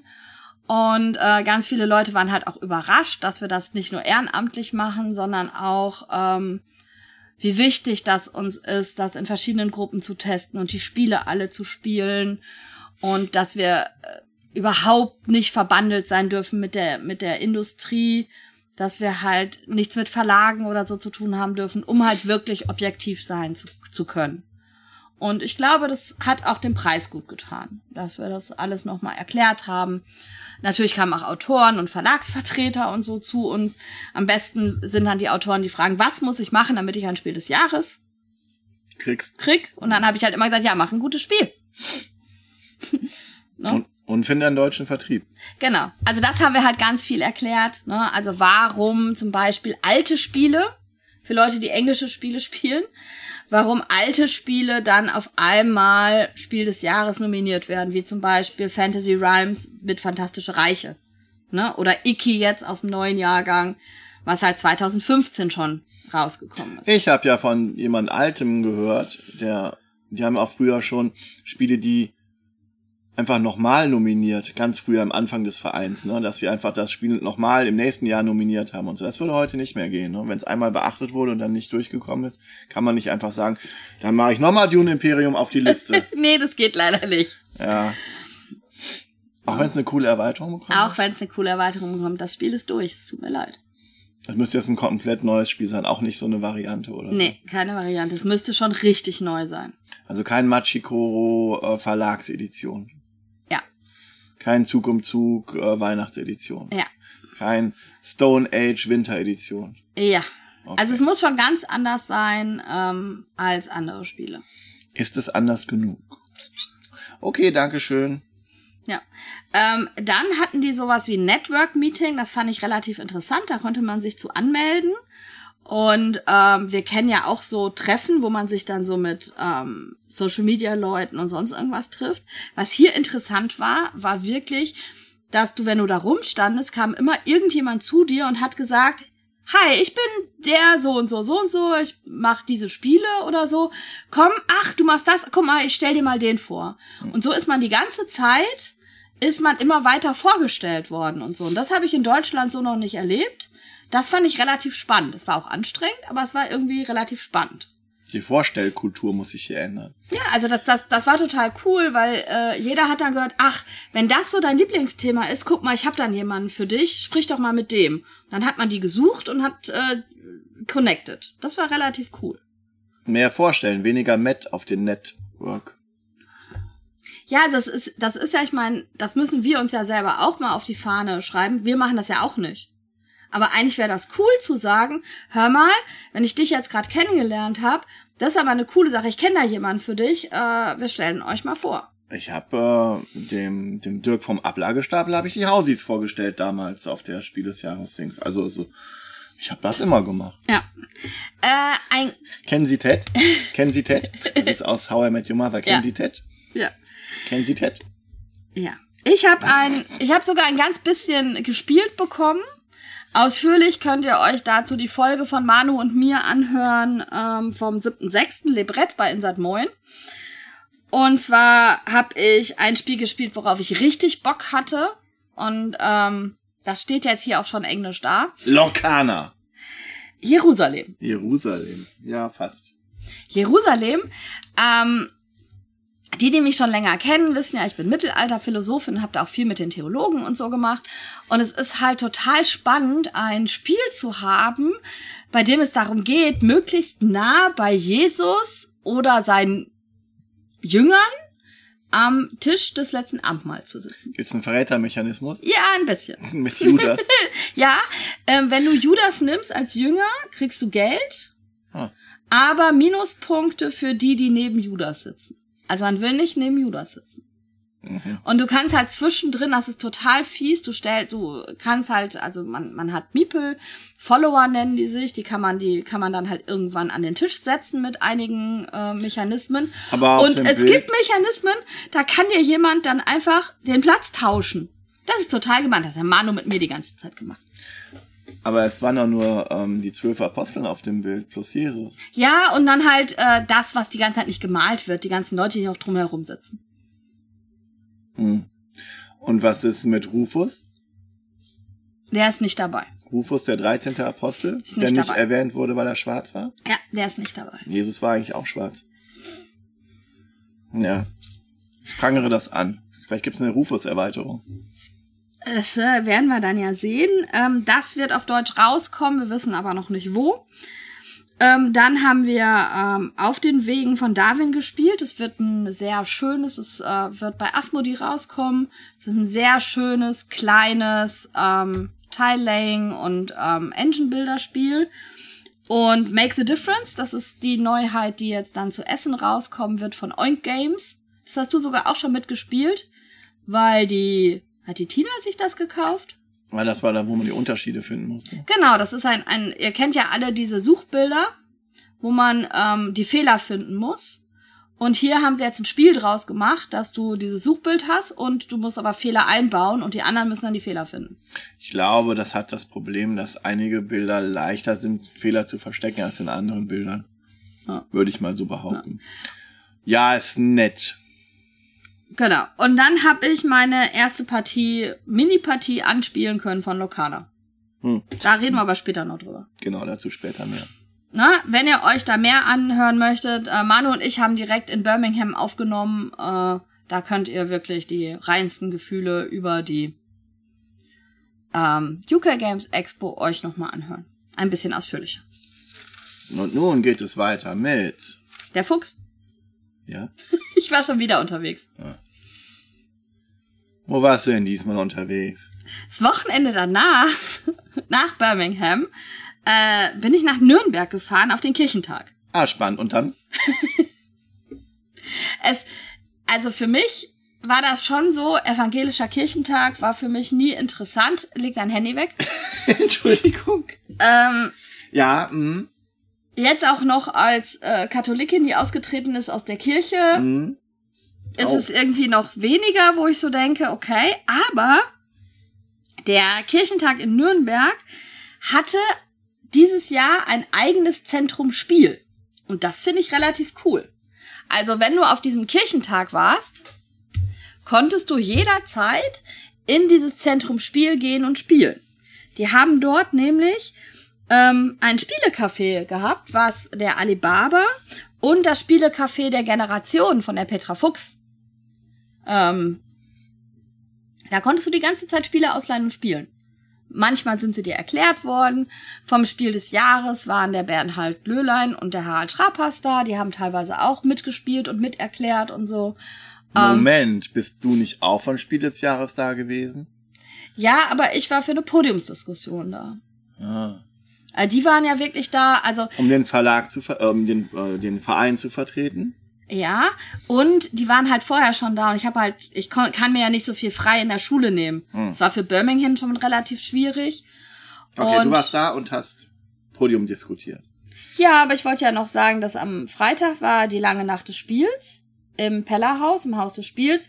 Und was für mich total spannend war, war nicht das Spielen an dem Tag, an dem Abend, sondern ich habe eine Privatführung bekommen Ins Spielerarchiv. ins Deutsche Spielearchiv Nicht schlecht. vom Sebastian, von dem Mitarbeiter da. Und das war schon total spannend, weil da war ich noch nie drin. Und was ähm, für mich am eigenartigsten war, die Sortierung. Nach Jahrgang. Nee, Nach Farbe. nein, Nach Autor. nach Mechanismus. Nach Mechanismus. Und zwar wirklich Laufspiel. Alle Gänsespiele untereinander. Es ist total spannend zu sehen, wie viele Gänsespiele es gibt. Okay. Ähm, Nach Mechanismus. nach Mechanismus sind die sortiert. Hm. Also, ja. Und dadurch hast du halt auch alle Spiele zusammen, weil wenn du nach Jahrgang, also ich glaube, es ist wirklich schwierig, sich zu überlegen, wie du sowas sortierst, weil wenn du es nach Jahrgang sortierst, hast du ja in jedem Jahrgang vielleicht ein Gänsespiel liegen. Hm. Weil die haben ja nicht nur immer die Erstauflagen, sondern die haben ja dann ganz viele Auflagen, wie sich so ein Spiel auch verändert durch die Zeit und so. Das ist auf jeden Fall etwas, wo ich noch viel mehr Zeit verbringen möchte. machen die mit Spielen, die mehrere Mechanismen gleich stark gewichtet haben? Da gucken die dann so ein bisschen Mhm. rein. Also, Dune Ja. Imperium zum Beispiel ist ja Worker Placement und äh, Deckbuilding. ja, bei den neueren Spielen war ich noch nicht. Hm. Aber ich habe ganz viele Spiele aus meiner Kindheit und Jugend gesehen, wo ich so dachte, oh, und das noch und das noch. Also, Was? Die haben auch Spiele aus dem 18. und 19. Jahrhundert gehabt? so gemein. Es ist auf jeden Fall äh, eine Sache, äh, wenn ihr da mal hinkommen könnt. Also Forscher und Forscherinnen ähm, wurde uns dann auch erzählt, ähm, sind relativ viel da und es gibt viel mehr Menschen, die zu Brettspielen forschen, als wir uns das eigentlich so denken, weil das sind immer irgendwelche Unterthemen in, in irgendwelchen Themen. Gestaltung, Mediendesigner, Historiker natürlich. Aber es sind ganz viele, die ähm, über Spiele dann forschen und da ist das Spielearchiv halt einfach der Ort, wo die ganzen Spiele sind. Und das ist schon spannend. Da möchte ich mal eingeschlossen werden. Okay. Oder halt zwei Tage verbringen. Wären viele Spiele gewesen, die ich gerne einfach aufgemacht und gespielt hätte und so. Und ich habe endlich, weil bei meinem alten Schlaukopfspiel zu Hause in Camp Lindford ähm, fehlt die Anleitung für Schlaukopf und die habe ich mir fotografiert. Mhm. Das war nämlich auch da. Das ja. Ja, das klingt bestimmt spannend, wenn man nach, nicht nach Schlaukopf geguckt hätte, sondern nach guten Spielen. Ich habe nach ganz vielen Spielen geguckt, aber Okay. wir hatten jetzt auch nicht so viel Zeit. Das war jetzt so abends noch mal eben. Aber wenn ich das nächste Mal in Nürnberg bin, möchte ich da auf jeden Hättest du Fall. mal noch besser rein. hier als Stand gespielt. Den Vorgänger von Elisabeth. Genau, denn das hätte ich da auch machen können. Äh, aber im Zentrum Spiel, die haben die ganzen Tage des Kirchentags hat die, haben die Pöppelhoppers Sahen von Mülheim an der Ruhr, haben es angeboten, dass man an vier Tischen hier als Stand spielen konnte. Das geht ja auch nur so sechs bis 14 Stunden. Ja, also als ich das gelesen habe, habe ich mir auch gedacht, was haben die sich denn dabei gedacht? Ähm, aber die haben dann einfach selber eine Partie gespielt an einem Tisch und haben dann teilweise unterbrochen und das erklärt. Oder haben dann an anderen Tischen gespielt und ähm, Donnerstag und Freitag war da wohl sehr viel los. Als ich da samstags war, war da nicht mehr so viel los. Aber was für mich selber gar nicht auf dem Plan war, Samstag war auch der letzte Kirchentag, also der letzte Tag von dem ganzen Kirchentag. Und dementsprechend ähm, waren da auch so viele Veranstaltungen gleichzeitig. Ähm, und es sind teilweise, glaube ich, auch schon Leute abgereist und so weiter, weil ähm, das halt so der Tag, der letzte Tag war. Das ist also quasi ist die, die, die, die vier hier als Stand-Tische sind das Bällebad für die mitgeschleiften Expertenspieler. Die kann man da eine abgeben und 14 Stunden später mal rausholen. Ah, ich hätte so Lust gehabt und ich habe auch wirklich, ich habe äh, ein bisschen mit denen äh, gesprochen und diskutiert und so und äh, Der kleine Matthias möchte gerne aus dem hier als Stand-Bereich abgeholt werden. Ja, ich hätte gerne da gespielt. Aber ich hatte dafür keine Ruhe und auch keine Zeit, denn der Grund, warum ich da war, war ja eine Podiumsdiskussion. Und zwar war ich eingeladen zum Thema Kulturgut Spiel, was das Spielen mit uns als Gesellschaft macht. Und wer hat gewonnen? Ich. Okay. Keine Ahnung. Das Spiel. ähm, was, was halt total spannend war, war, dass wir ähm, hier ein gemischtes Podium hatten mit Leuten, die hauptsächlich aus dem digitalen Spiel kommen und Leuten, die hauptsächlich aus dem analogen Spiel kommen. Und so eine Podiumsdiskussion habe ich selber noch nicht miterlebt. Leider wurde diese, diese Diskussion nicht aufgezeichnet. Na toll. Was total schade ist, weil ich glaube, Die wäre spannend gewesen. die wäre spannend gewesen. Ich habe da mit ähm, Anna-Clara Falke gesessen, von Boardgame Historian, die Lena Falkenhagen, die ist Computerspielautorin und äh, Game Design Forscherin, mit Michael Geithner, das ist der Geschäftsführer von Playing History, und dem Olaf Zimmermann, der ist Geschäftsführer vom Deutschen Kulturrat. Also die, die mit darüber entscheiden, was Kulturgut ist und was gefördert wird und so. Und du? Und ich und äh, Moderation haben Jens Junge gemacht, halt als ähm, vom Institut Ludologie Berlin. Und die Chigidem Uzugulu ist die Geschäftsführerin der Stiftung Digitale Spielekultur. Die haben moderiert. Uchugudu ist bestimmt ein äh, anderes Wort für Falke, weil die habt alle Mädels haben da Falke im Namen oder Fuchs. Außer- Stimmt. Ja. Ja, Ja. es war auf jeden Fall am Podium, äh, bei dem wir genauso viele Frauen wie Männer waren. Nee, wir waren mehr Frauen als Männer. Und das beim Kirchentag. Und das beim Kirchentag. Es ist aber auch so, dass der Kirchentag stärkere Restriktionen hat, wie so ein Podium zusammenzusetzen ist. Es muss zum Beispiel jemand unter 30 da sitzen. okay. Das ist etwas, also wenn man sich über diverse Podien Gedanken macht, macht man sich oft nicht den Gedanken, dass das ja auch das Alter angeht. Also, dass man auch jemanden eigentlich da sitzen haben möchte, der halt nicht schon 50 ist. Wenn du unter 30 bist und eine Frau bist und reden kannst, dann bist du so die, die Proto, äh, die, die, Alibi-Einladung in allen Podiumsdiskussionen. Ja. Hey, du haben recht zwei Kategorien abgedeckt. Aber es war, es war total spannend. Wir haben ähm, auch nicht gegeneinander wirklich geredet, digitales gegen analoges Spiel. Ich habe für mich Sachen gelernt, die ich so gar nicht gedacht hätte, wie zum Beispiel, dass es schwierig ist, einen Autorennamen auf ein Computerspiel zu drucken, weil ein Computerspiel als Software gilt.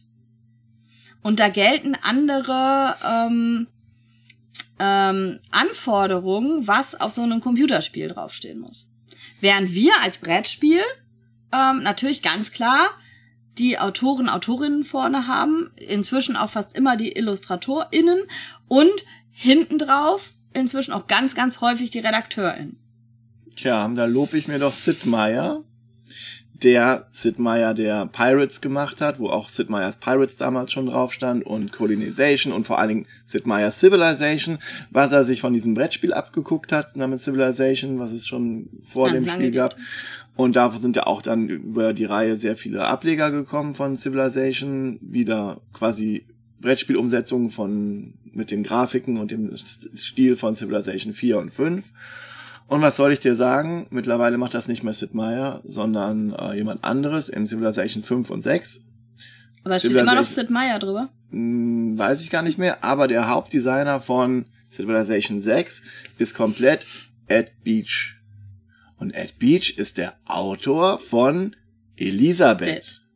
Ja, kein Wunder, dass du Elisabeth magst, weil er hat auch ein gutes Computerspiel gemacht in seiner Hauptarbeit quasi.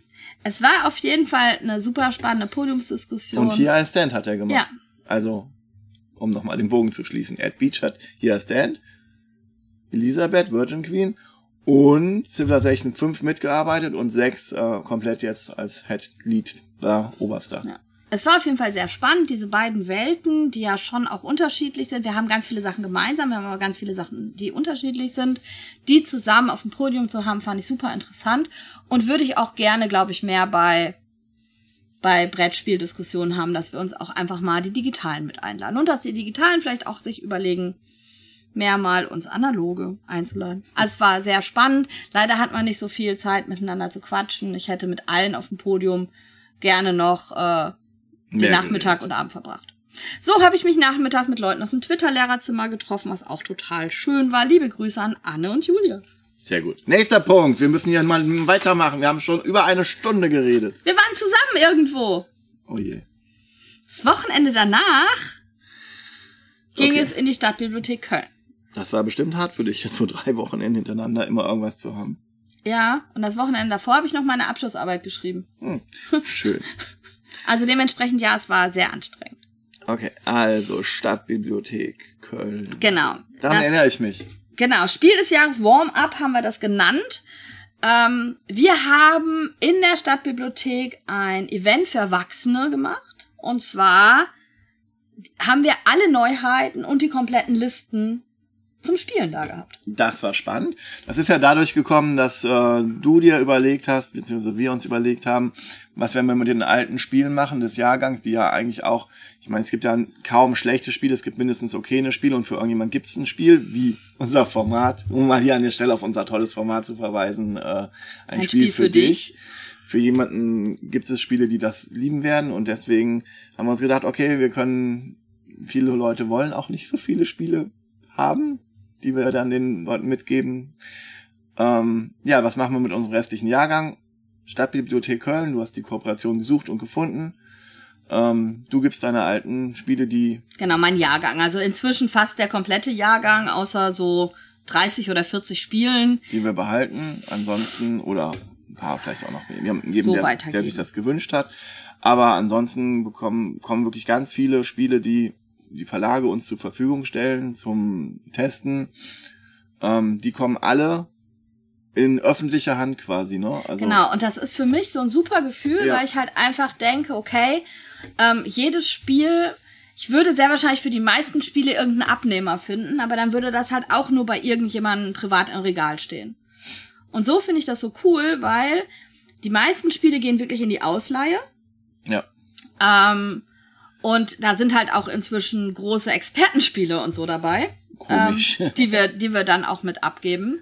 Also ich bin auch viel freier geworden im Abgeben dadurch, weil ich einfach weiß, äh, die Spiele werden ausgeliehen, die Leute freuen sich, es ist schon deutlich geworden. Also wir haben jetzt ähm, nach einem Jahr, also mein erster Jahrgang habe ich letzten, letztes Jahr abgegeben, ist jetzt halt auch klar, dass sich das für die Stadtbibliothek auch lohnt, weil andere Leute kommen, ähm, es werden die Spiele ausgeliehen und die paar Spiele, die halt nicht in die Ausleihe kommen, darf die Stadtbibliothek verkaufen.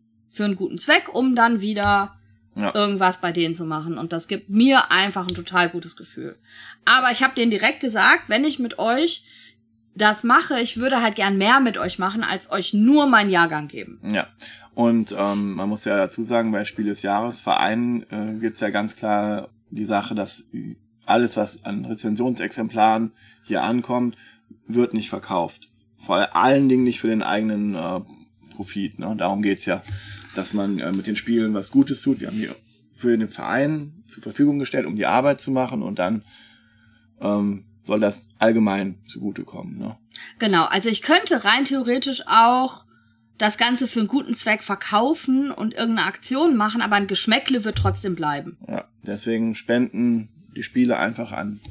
Eine Bibliothek ist schon, ähm, glaube ich, das Sinnvollste, was man damit machen kann. Und ich denke auch, die meisten Verlage finden das auch okay, wenn man dann, äh, auch wenn ein paar Verlage sagen, auch egal, du haben dir das gegeben, kannst damit machen, was du willst.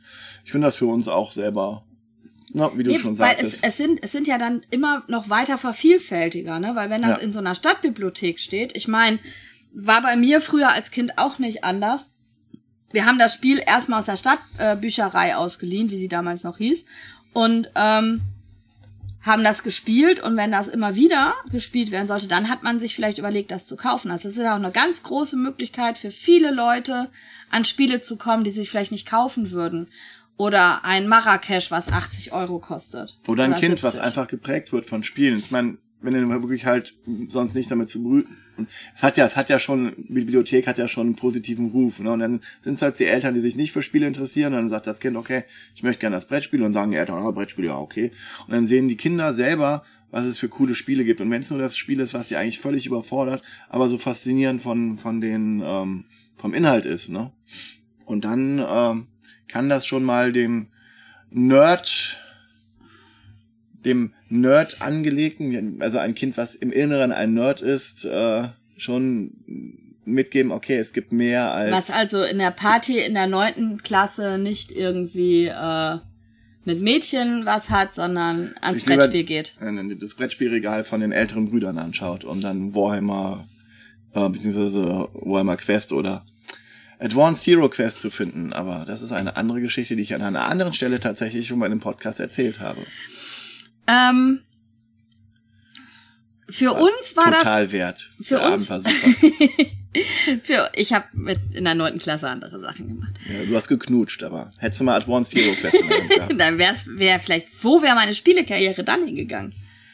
Wahrscheinlich endlich mal hättest du mal was an. stell, stell, stell, dir vor, stell dir vor, ich würde Tabletop jetzt spielen. Oh, da wär's ja selber schön. Ja. Stell dir mal vor, zwei nein, Leute nein, mit Tabletop-Armeen zu Hause. So, wir schweifen ich ab. Hab, ich habe Armeen für zehn Leute hier zu Hause.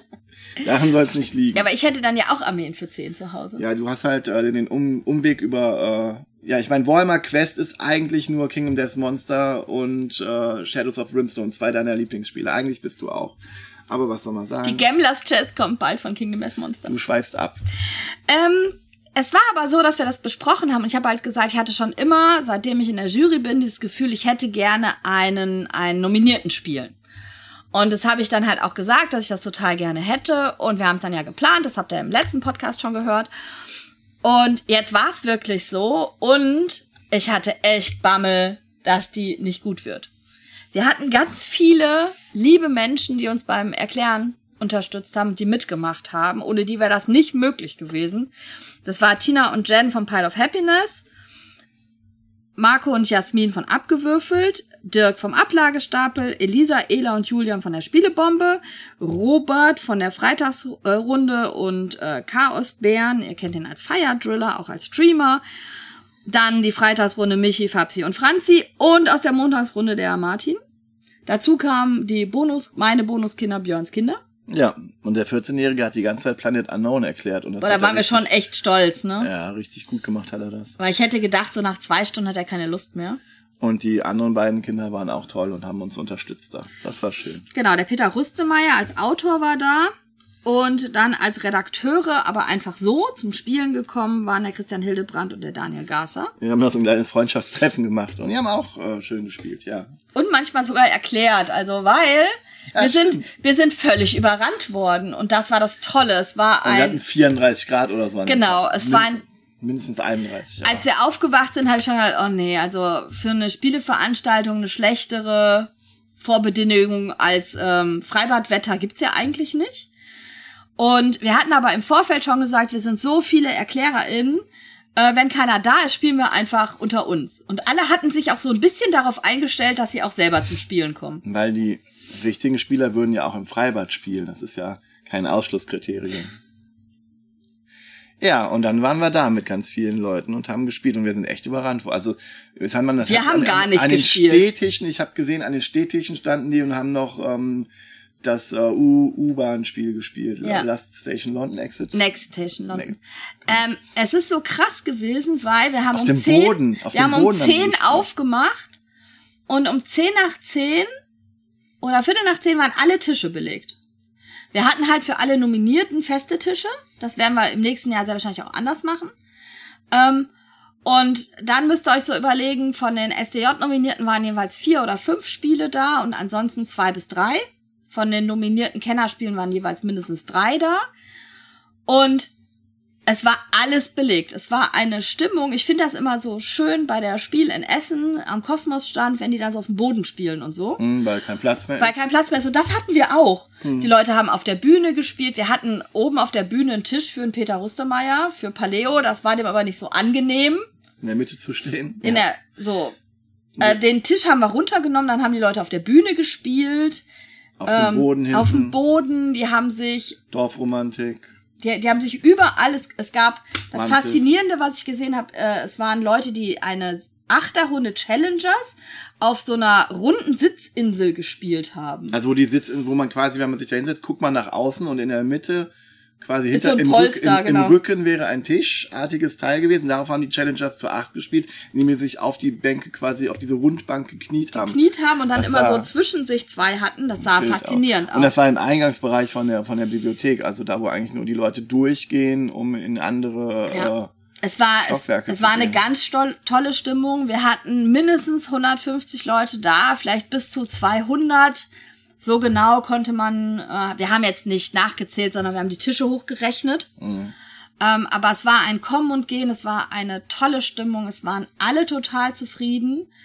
Ähm, die Rückmeldung war eigentlich, wir sollen das bitte häufiger machen voller Erfolg. ein voller Erfolg und ähm, wir sind alle nicht zum Spielen gekommen. Ich äh, war unheimlich positiv überrascht, wie auch Leute, die nicht so häufig Spiele erklären, zwei Tische gleichzeitig gehandelt bekommen haben.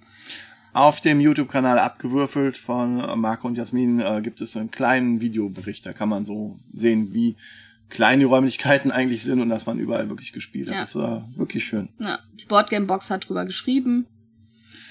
Tja, Ja, also es waren auch, ähm, wir haben fast alle Content Creator aus ähm, Köln da gehabt. Ähm, ein paar sind so noch vorbeigekommen und wir haben auch ganz viele Leute getroffen, ähm, die uns sonst nur aus Social Media oder so kennen. Es war, äh, war ein tolles Event. Und jetzt kann ich ja sagen, im nächsten Jahr wird es wieder stattfinden. Und da freue ich mich sehr drauf. in einer etwas anderen Location, die Nee, vielleicht... die Location bleibt. Echt, wir werden da? Ja. Das Nominierten spielen? Ja, Okay. Das ist extra so, ähm, weil wenn wir jetzt so früh ähm, das buchen, dann können, also wir haben das extra jetzt so früh besprochen, weil dann kann uns keiner den Raum wegnehmen, denn Stadtland spielt, ähm, was die Bücherei, die Bibliothek jetzt auch machen wird, auf äh, meinen Anraten hin, ähm, ist im September und zwar am 16. September, 16.09. Und da war der Raum schon weg. Und da sind wir in der VHS, die einfach gegenüber ist. In so einem äh, Café, Caféartigen Teil. Der Raum ist zum Spielen, glaube ich, fast noch mal besser. Aber für die Stadtbibliothek selber ist es natürlich schöner, dieses Event in den eigenen Räumen zu haben, weil das ist eine Rückmeldung, die wir dann auch bekommen haben. Es waren Leute da, die Ausweise direkt beantragt haben oder die sich auch die anderen Sachen angeguckt haben. Also es war eine Win-Win-Situation für alle. Ganz tolle Veranstaltung. Vielen lieben Dank nochmal an die Geeks Cologne, die das ähm, organisiert haben. Das ist das Team im Team, also das ist das Team der Stadtbibliothek, die das organisiert haben. Im nächsten Jahr werden wir es dann mit dem Gaming-Team zusammen machen, äh, der Stadtbibliothek. Und es wird jetzt eine dauerhafte Veranstaltung werden. Und da habe ich richtig Bock drauf und es ist cool. Schwierig war nur die Spiele zu bekommen. Ja, beim nächsten Mal wissen wir sehen, seid ihr besser darauf vorbereitet. Ich chill dann einfach irgendwo. Nein, du erklärst auch mit. Nein, Du hast ja auch ganz viel erklärt. nein, ich muss meinen Fans zuwinken. Als ob. So? Ja. Ja. Coole Veranstaltung äh, bei Stadtland spielt. Äh, könnt ihr einen Teil auch von den äh, ErklärerInnen wiedersehen, die äh, da auch geholfen haben beim Warm-up. Und ja. Und im nächsten Jahr wird es das wieder geben und das finde ich richtig cool. Okay. Noch mehr Veranstaltungen, als ob wir nicht schon genug hätten.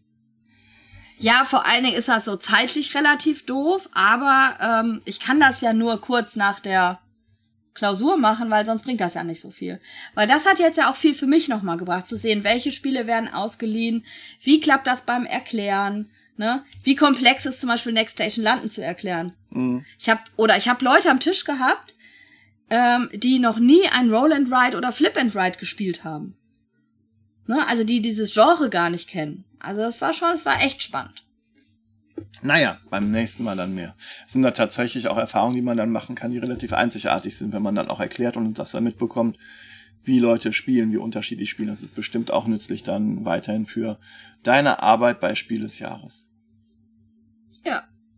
Und wir haben die Stadtbibliothek überzeugt, die am Anfang so ein bisschen kritisch war, weil sie noch nie eine Veranstaltung, Spieleveranstaltung für Erwachsene gemacht haben. Brettspiele für Erwachsene, das geht.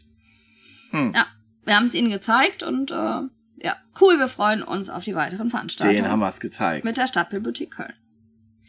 Und dann waren, Waren wir, Ferien. Ja, und dann waren wir in Berlin. Denn auf dieser BerlinCon wird ja auch immer der Spiel des Jahrespreis verliehen, richtig? Nein. Wie? Ah, du meinst, es ist andersrum, der Spiel des Jahresverleihung ist immer dann, wenn auch die BerlinCon ist? Nee. Die BerlinCon, Ist immer dann, wenn die Spiel des Jahresverleihung ist. das haben die ja ganz schön geschickt gemacht und sich da, weil die ja wissen, dass zum Spiel des Jahresverleihung kommen die ganzen Verlage eh, wenn die dann die, Nein, das ist ja Ah. so, das ist ja eine ganz gute Win-Win-Situation. eine gegenseitige Synergie. Ja. Aber die Spiel des Jahres war zuerst da. Ja. Okay. Um das hier mal geklärt zu haben. Ich glaube nicht, dass das so richtig ist. Ich, ich habe schon von, von äh, einigen gesessen, bin ich letztens noch äh, von unserem, äh, einen meiner Lieblingsfans von Fuchs und Bär. Schöne Grüße. Der hat nur gemeint, äh, ach, die ist ja dann, äh, wird auf der BerlinCon verliehen, Spiel des Jahres. Und das ist ja eine krasse Fehlinformation. Das ist ein ganz anderes Hotel. Also, Ja. die, gut, ich wollte gerade sagen, die BerlinCon ist nicht in einem Hotel, aber ab nächstes Jahr dann schon. Aber es wird auch ein ganz anderes Hotel sein, wo dann die Preisverleihung stattfindet. Genau. Das Hotel hat keine pinken Brötchen. Unseres schon. Ja, wir sind im Barbie-Hotel. Im Barbie-Hotel? Ja, es wirkt immer wie so ein Barbie-Hotel. Flamingo Hotel. Ja, im En Hanau nämlich ist die Verleihung. Nächstes Jahr auch wieder. Ja. Und dies Jahr auch. Und deswegen waren wir im En Hanau Hotel in Berlin und haben auf der BerlinCon dann am Freitag erstmal äh, Genau, es war Game Night am Freitag. Und äh, wir sind halt freitags auch angekommen und haben uns erstmal ein bisschen ausgeruht und äh, sind dann zur Game Night zusammen mit Manu aufgebrochen. Und sind dort auch ganz locker reingekommen. Haben die Tina getroffen von Pile of Happiness. Und haben dann den Sta äh, die Schlange gesehen Genau. an der Ausleihe, der, wo ich gesagt habe, okay, werde ich wohl heute Abend nur reden. die anderthalb Stunden stellen wir uns jetzt nicht an. Gehen wir erstmal essen. Es war ein bisschen kürzer. Wir sind dann in den Biergarten gegangen. Ja. Und ein, zwei, drei Tage später habe ich dann einen Artikel gelesen, warum man denn in Berlin nicht mehr ähm, Deutsch mit Kellnern reden kann, weil es war so ein Biergarten, so ein hipper inner Biergarten, wo man die Englisch Kellner- bestellt. Äh, Englisch bestellt. Das ist äh, tatsächlich ein bisschen seltsam Man, anmutend. man hat sich Aber ein, ja. ein bisschen gefühlt, als würde man aus einer Kleinstadt kommen, obwohl man ja aus in Köln jetzt nicht unbedingt. Köln ist äh, gegen Berlin immer noch eine Kleinstadt. ja. Und das ist auch eine sehr gemütliche Kleinstadt. Das merkt man dann immer so. Eine südländische Mentalitäts-Kleinstadt, äh, Kleinstadt, ja. Ich bin ja jetzt nicht so der Kölner, der dauernd sagt, wie toll Köln ist, aber ich finde es immer noch angenehmer hier als in Berlin. Ja, auf jeden Fall waren wir dann im Biergarten und dann ähm, sind wir zurück und dann war die Schlange wirklich kürzer. Haben uns angestellt, haben dann noch ähm, den Brettspiel Benny getroffen, der dann irgendwie mit uns gekommen ist und du hast jetzt mit denen gespielt? Wie? Dem Brettspiel Benny Mit? mit ähm, seinem Kumpel, Okay. ja, und ähm, und Tina und Manu, dieser Manu von, ich glaube, der hat auch einen Podcast oder so. Insat Moin. Spielbox Spielbox-Podcast. Ist jetzt neu. Podcast. Keine Ahnung. Ja, den äh, Genau. scheint auch in der Szene vertreten zu sein. Und dann sind wir da zur Ausleihe hin. Und was haben sie sich ausgeliehen? Äh, Ich habe dann, man musste ja so wild fragen und dann war halt nichts mehr. Ich wollte eigentlich, habe gesagt, okay, mach mal Ruth, aber dann war Ruth äh, nicht da. Hatte ich mich drauf gefreut, aber naja. Und dann habe ich halt, okay, weiter Cool Worldies gefragt und wir sind bei Pax Pamir gelandet. Das war da, erstaunlicherweise. Also dann sieht man, dass diese ganzen äh, Berlin-Con-Menschen keine Ahnung haben, denn die wirklich guten Spiele waren nicht alle Rest weg ausgeliehen. Und Pax Pamir haben wir da zu fünf gespielt und es war mal wieder eine großartige äh, Partie, Runde. die der, der Kumpel von Benny gewonnen hat. Und aber, aber tatsächlich war, äh, wie heißt er? Manu. Manu war kurz davor zu gewinnen und hätte auch quasi das Spiel beenden können. Dann hätte er aber trotzdem äh, der Kumpel von Gewonnen. gewonnen gehabt und deswegen hat er es nicht gekauft und dann konnte man das auch nicht so wie das Spielboard so hindrehen. Dann war noch Tina dran, dann war Benny dran und dann war und man konnte es bis dahin nicht wieder so rumdrehen, dass es nicht doch geklappt hat mit dem mit dem letzten Check kaufen und dann hat er gewonnen. Verdient. Hat sich für ihn komisch angefühlt, aber so ist das Pax Pamir. Gelegenheiten, Gelegenheiten nutzen. Ich habe in der Zeit, ich habe eine sehr schöne Partie gehabt. Ich habe den ersten Check gewonnen, obwohl ich als einziger Brite war, während dann sich die Russen und die Afghanen quasi alliiert, die haben sich die ganze Zeit hin und her geprügelt und ich saß dann so dabei und habe gesagt, well, well, well und bin immer reicher geworden. Das Geld hat sich bei mir aufgestapelt, aber ich konnte halt aus der Position auch nichts mehr machen, außer den Status quo aufrechtzuerhalten. Was dann erst dazu geführt hat, dass alle so viele Punkte hatten wie ich und später dann äh, ich dann auch keine Chance hatte. Ich konnte nicht mehr rechtzeitig die Fraktion wechseln und was Sinnvolles machen, aber es war trotzdem großartig. Ja. ja ich, äh, Kleiner Spielbericht von Pax Pamir, mal wieder. Genau, äh, wer sich mehr zu Pax Pamir anhören möchte, kann sich einfach unsere Folge dazu anhören. Ja. Die man immer noch empfehlen kann. Immer noch. Wenn die zwei, drei Jahre alt ist. Ja. Ähm, ich habe an dem Abend äh, die Spielegruppe irgendwann dann auch verloren. Wusste auch überhaupt nicht mehr, wo die sitzt, weil ich hatte mich mit jemand anders verabredet. Nicht, weil ich keine Lust hatte zu spielen, sondern ich habe euch ja erzählt, dass ich in Nürnberg war und ähm, der Michael Geithner von Playing History, die, äh, der wohnt halt in Berlin. Und da ich es so ein bisschen schade fand, dass ich mich mit ihm nicht länger unterhalten konnte, ähm, habe ich sozusagen gesagt, dann lass uns doch am Freitagabend treffen. Ich bin zufällig wieder in den gleichen Biergarten gegangen, in dem wir vorher schon waren. Und habe vorher aber dann auch ganz viele Leute getroffen. Also das ist das, was für mich persönlich die Berlin-Con so ausmacht, ist halt einfach, dass egal wo du stehst, oder wo du langläufst, du triffst irgendwelche Leute aus der Szene, die du schon lange nicht gesehen hast und mit denen du einfach quatschen möchtest. Und ob es dann äh, Brettspielblock Ben ist, äh, der Flo, äh, Sven Sieben, also Brettball oder was auch immer, wer auch immer, ähm, du triffst ständig Leute und es ist einfach total spannend. Mit Michael, Michael Geithner habe ich mich dann länger unterhalten und ich finde das total interessant, dieses Playing History. Ähm, die sind eine Firma mit sieben Angestellten und zwei Geschäftsführern und die leben davon, dass sie Spiele machen für Bildungseinrichtungen. Und zwar, ob es jetzt ein, ein ähm, eine Begegnungsstätte ist oder ein Museum, was zum Beispiel eine Ausstellung hat und irgendwelche spielerischen Aspekte drin haben möchte oder irgendwelche Unterrichtsformen, Klassen, Schulen, ähm, dann kann man mit seinem Thema zu denen hingehen und die können sowohl digitale als auch analoge Spiele machen. Hm. Und es ist nicht so, dass die irgendwie nur digitale Spiele machen, was ich jetzt gedacht hätte, sondern die machen ganz, ganz viele Brettspiele auch in dem Bereich, um halt einfach Themen spielerischer über, rüberzubringen und mit Spielen Bildungsthemen rüberzubringen. Finde ich total spannend.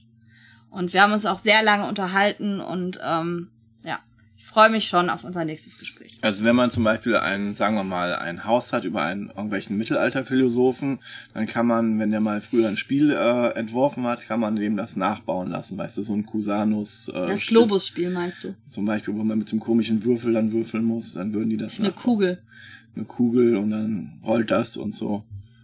Ja, dann könnte man das. Äh Nein, aber man könnte zum Beispiel mit ihm darüber sprechen, was man mit Cusanus machen könnte, um äh, die Idee der Einheit in der Vielheit zum Beispiel weiterzubringen.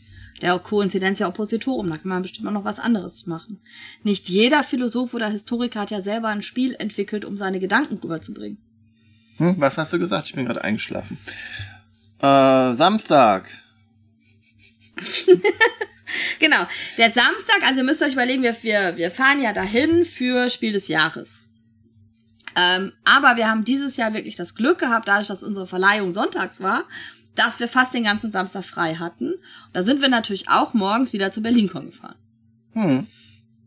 Und haben. Diesmal mit Steff. Und haben, also ich habe sehr viel rumgelaufen und geredet. Also wir haben am Anfang noch zusammen geredet ungefähr. Und dann warst du weg? Zehn Minuten. Ja, dann habe ich Leute getroffen. Ich und dann war der weg. Ja, Ich habe nur den, den Daniel von äh, Boardgame Circus habe ich mich kurz mit unterhalten. Dann habe ich da den Daniel, Daniel getroffen, von Frosted ge getroffen. Dann habe ich mich mit dem ganz lang unterhalten und wir sind rumgelaufen und wir haben ähm, äh, Fuchs und Bär, ist das gut oder kann das weg, einen Aufkleber genommen, jeder, und haben den auf den äh, Spielworks äh, Banner geklebt beim Spielworks Verlag. Der hat auch einer von den beiden Aufklebern hat auch bis zum Ende gehalten, habe ich dann gehört. Okay. Also falls ihr ein Video seht, wo wo der Spielworks-Stand zu sehen ist und links neben Spielworks von den zwei Bannern klebt irgendwas Kleines. Das ist ein Fuchs- und Bär-Aufkleber. Ich glaube, der, der, Philipp? ähm, nee, der Ben von, ähm, Brettspielblock? ja, der hat, ist so früh losgegangen, er hat dann noch einen, einen unbeklebten äh, Banner bei Spielworks gesehen gehabt. Okay. Ja, äh, wo war ich? Du bist Ach ja. rumgelaufen. Und dann bin ich noch mit ähm, weiter rumgelaufen und dann haben wir, dann habe ich den Rumlaufpartner gewechselt und bin zu einer Partie. Äh, Ich war übrigens nie Rumlaufpartnerin, nur am Anfang die ersten zehn Minuten. Ja, dann habe ich den, ähm, ähm, bin ich eingeladen worden, was ich leider ablehnen musste, weil ich auf jemand gewartet habe, ähm, Disney Villainous zu spielen. Das Spiel, was du sagst, das würde ich, äh, warum hast du das gekauft und warum hast du das angefragt? Weil ich Ja. finde das nicht sonderlich gut.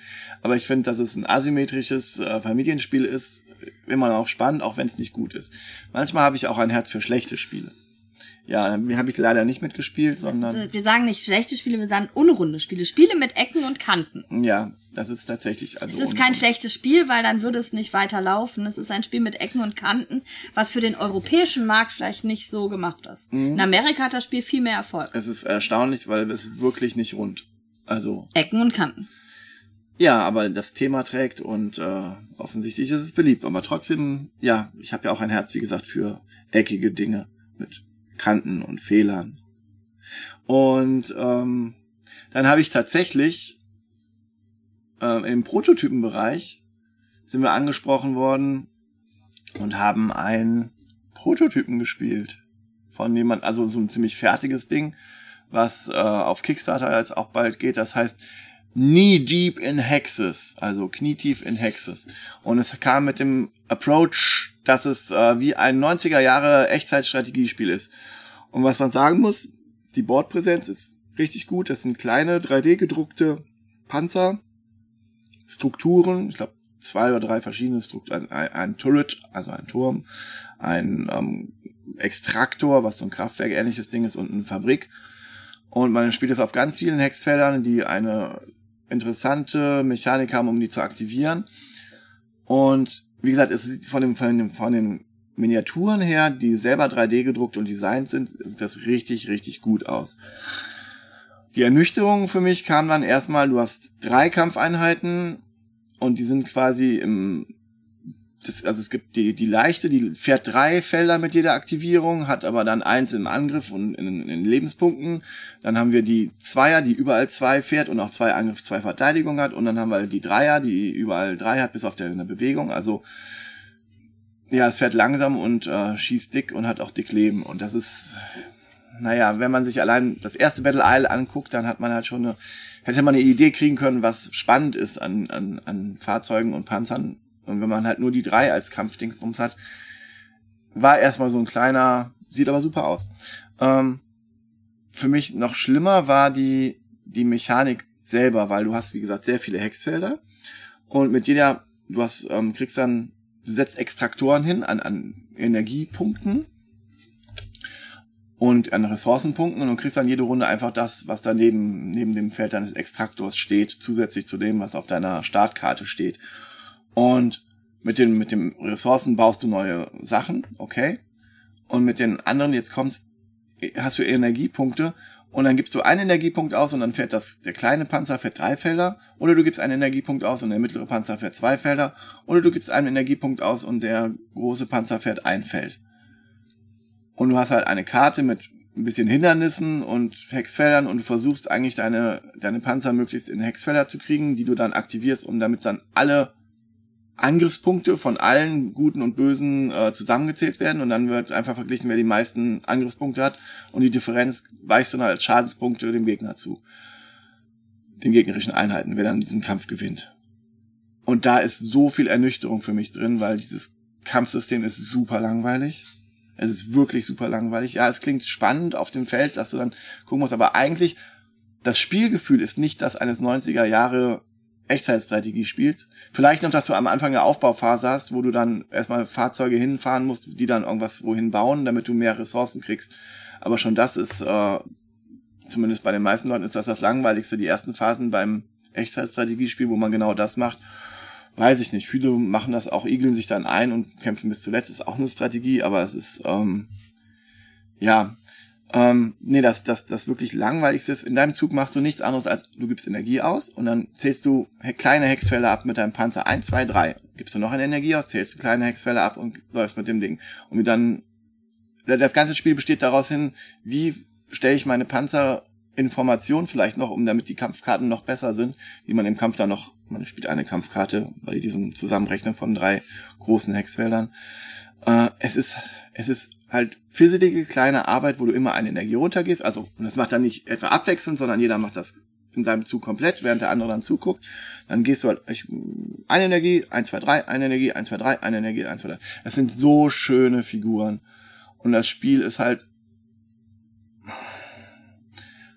ein Spieldesign, was rudimentär runtergebrochen ist. Es gibt Actionkarten, okay, damit kann man dann noch Dinge machen, die man normalerweise nicht machen kann. Und es gibt verschiedene Decks, wo man dann sagen kann, okay, ich nehme zwei davon, um dann irgendwie einen Aspekt mehr zu haben. Dann hat man eine Ionenkanone und kann einfach so Dinge Schaden zufügen, aber nur in der Verteidigung mehr oder weniger. Aber es ist, im Grunde ist es ein Spiel, wo ich Panzer abzähle, Felder mit Panzern Felder abzähle und das möglichst ähm, geschickt, die möglichst geschickt so arrangiere, dass ich Heck, drei Heck, große Hexfälle, drei neuner Hexfälle aktiviere, wo dann alles gegeneinander plus gerechnet wird und dann verteile ich Schaden zu. Das ist nicht aufregend. Ein Würfelwurf wäre aufregender. In dem Kampf passiert einfach abzählen. Und ja, ich habe eine Karte, die ich noch verdeckt spiele und aber dafür muss ich dann meistens triggern die Karten nicht, weil ich nicht richtig stehe. Meistens bin ich blockiert und kann nicht das machen, was ich wirklich will, weil ich diese kleinen Panzer aneinander vorbei manövrieren muss. Oder ich stehe mir sogar selber im Weg, weil wenn ich zwei Felder gehe und das Feld ist besetzt, dann kann ich diese zwei Felder nicht gehen, sondern ich muss überspringen auf das nächst freiere Feld und das kann ich nicht zweimal hintereinander machen, sondern es ist es fühlt sich leider, leider, leider, leider nicht so an, als ob dass ich sagen würde, okay, das ist ein Spiel, weil das so fisselig ist, würde ich das nicht oft spielen wollen. Aber die Miniaturen sind gut. Ich kann mir vorstellen, dass ich das Spiel tatsächlich auf Kickstarter dann backen würde, wenn ich gute Miniaturen zu einem halbwegs vernünftigen Preis kriegen okay. würde.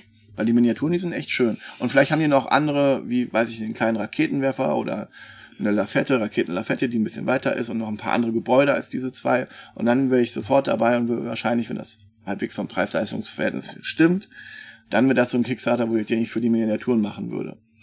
Ist aber auch ganz schön äh, schlimm zu hören fürs Spiel. Ja, aber die sagen, die konnten unsere Rückmeldung auch gar nicht verstehen. Die, die haben nur Leute gehabt, die äh, das Spiel super fanden. Okay. Ja, vielleicht findet das ja die Zielgruppe. Also ich bin vom Spielsystem her nicht, von den Miniaturen bin ich total dabei, die sehen wunderschön aus. Und wie gesagt, ich guck mal, wenn der Kickstarter kommt, kniedeep in Hexes, äh, schaue ich mir auf jeden Fall an, aber es ist halt für mich ein sehr, weil, weil du machst halt nicht das, was du in Echtzeitstrategiespielen mhm. machst und du hast keine Aufregung beim Kämpfen, sondern du hast einfach nur ein Organisator, also du, du zählst quasi Felder, Mini-Hexfelder ab, um dann irgendwie so ein Mikromanagement von deinen Panzern, damit die gut stehen bekommen und die Einheiten sind nicht spannend. Ja. Tut mir leid, aber ich würde gerne mehr Besseres darüber sagen, aber ich kann mir vorstellen, dass das deine Zielgruppe findet. Das ist auch nicht sonderlich kompliziert dann, wenn du das mal drauf hast, weil du die Siegbedingung ist ganz okay. Wer zuerst äh, die Leiste voll macht, dann wird gezählt, wer die meisten kaputt gemacht hat. Das ist immerhin was, was man, äh, was man machen kann in dem Spiel, was das Spiel dann auch so auf 45 Minuten runterhält und das ist okay. Also es dauert dann nicht zu lange für das, was es sein will. Also das ist gut balanciert. Aber was man dann selber im Spiel macht, ist halt leider, leider für mich sehr unspannend. Okay. Ich habe in der Zeit ein richtig gutes Spiel gespielt und zwar das neue Challengers, was rauskommen wird, Beach Cup. Ähm, und zwar mit der Insert Moin Crew, die so rumgelaufen ist. So Möpa, Melli, äh, Robert war mit dabei. Äh, von den Chaosbären? Von den Chaosbären. Cool. Ähm, äh, Carsten Grosser mit seinem Sohn, also ein Jurykollege. Und wir haben das neue Challengers gespielt. Und ihr könnt euch auf viele coole neue Karten freuen. Ähm, was es etwas anders macht, ist so der Auswahlmechanismus. Man kann direkt am Anfang schon, kriegt man drei A-Karten rein und äh, man kann, kann viel früher B-Karten mit reinnehmen. Aber immer wenn man sich für die schlechte, für die schlechtere Karte äh, entscheidet, also für zwei A-Karten anstelle einer B-Karte, kriege ich Fans. Also, ich werde sozusagen gesiegpunktet. Ich werde also ein bisschen Ich belohnt. werde gesiegpunktet.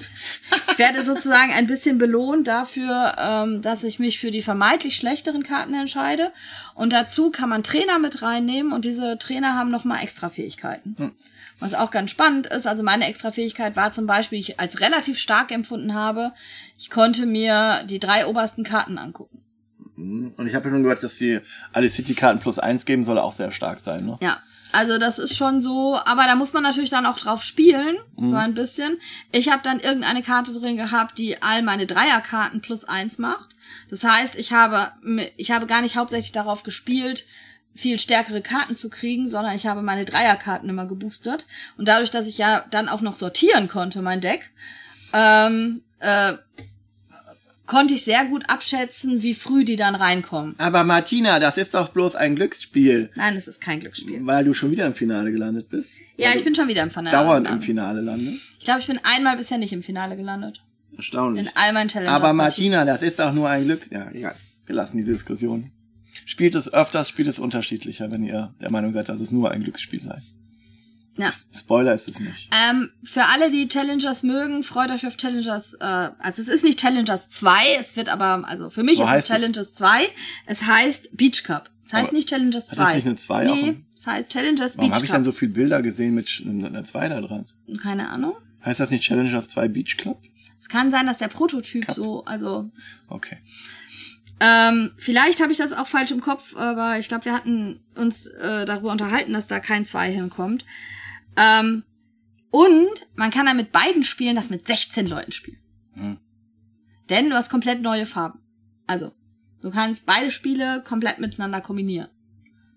Habe ich mich auch durch unterhalten, dass ähm, es ja keine Spiele gibt, eigentlich, dass man die nummeriert, dass es keinen zweiten Teil gibt. Aber es gibt ja dieses, äh, wie heißt das, Marco Polo? Die Reisen des Marco Polo? Ja. Da gibt's auch ein 1 und 2 von. Also es gibt es schon im, im Brettspielbereich. Aber dementsprechend, ähm, da könnt ihr euch drauf freuen, äh, wenn das, ich glaube, zu Spiel kommt's raus. Ja, das war fast der Samstag. Ich bin dann lecker essen gegangen, weil das war auch dieses ähm, Pizza, Pizzafest? True, True Italian Pizza Da Festival. bist du mit den Insat Moin Leuten Pizza essen gegangen. und dem Robert von den Chaosbären. Ja, der gehört ja mit in diese Crew ein bisschen dann rein. Von den Instant Moin gehört er nicht mit rein. Der gehört in diese Streamer-Bubble von den, in den Streamern. Da war auch Ja. die Mel dabei, zum ja, Beispiel. die gehört ja auch mit zum. Nein, war sicher. Also der Robert gehört zu den Chaosbären. Ja. Chaosbären Und ist selber ein Streamer als Fire Driller. ja, Ne? ja, egal. Auf jeden Fall war es sehr lecker. Ja, ich war schlafen in der heiß, Zeit. Heiß, es war heiß. Und es war das heißeste Tag und wir waren draußen und ich habe keinen Sonnenbrand bekommen. Weil wir waren schnell genug, obwohl ich noch nicht mal eingecampt war. Und wir waren schnell genug da und wieder weg. Und wir haben Eis gegessen. Hm, Eis. Oh, das habe ich, das wusste ich noch nicht. Haha, ich habe Eis Das gegessen. habe ich jetzt erst gehört. Ja. Ich war im Hotel mich ausruhen, denn um 17 Uhr hatten wir eine Einladung von Ravensburger zum großen Lokana-Event.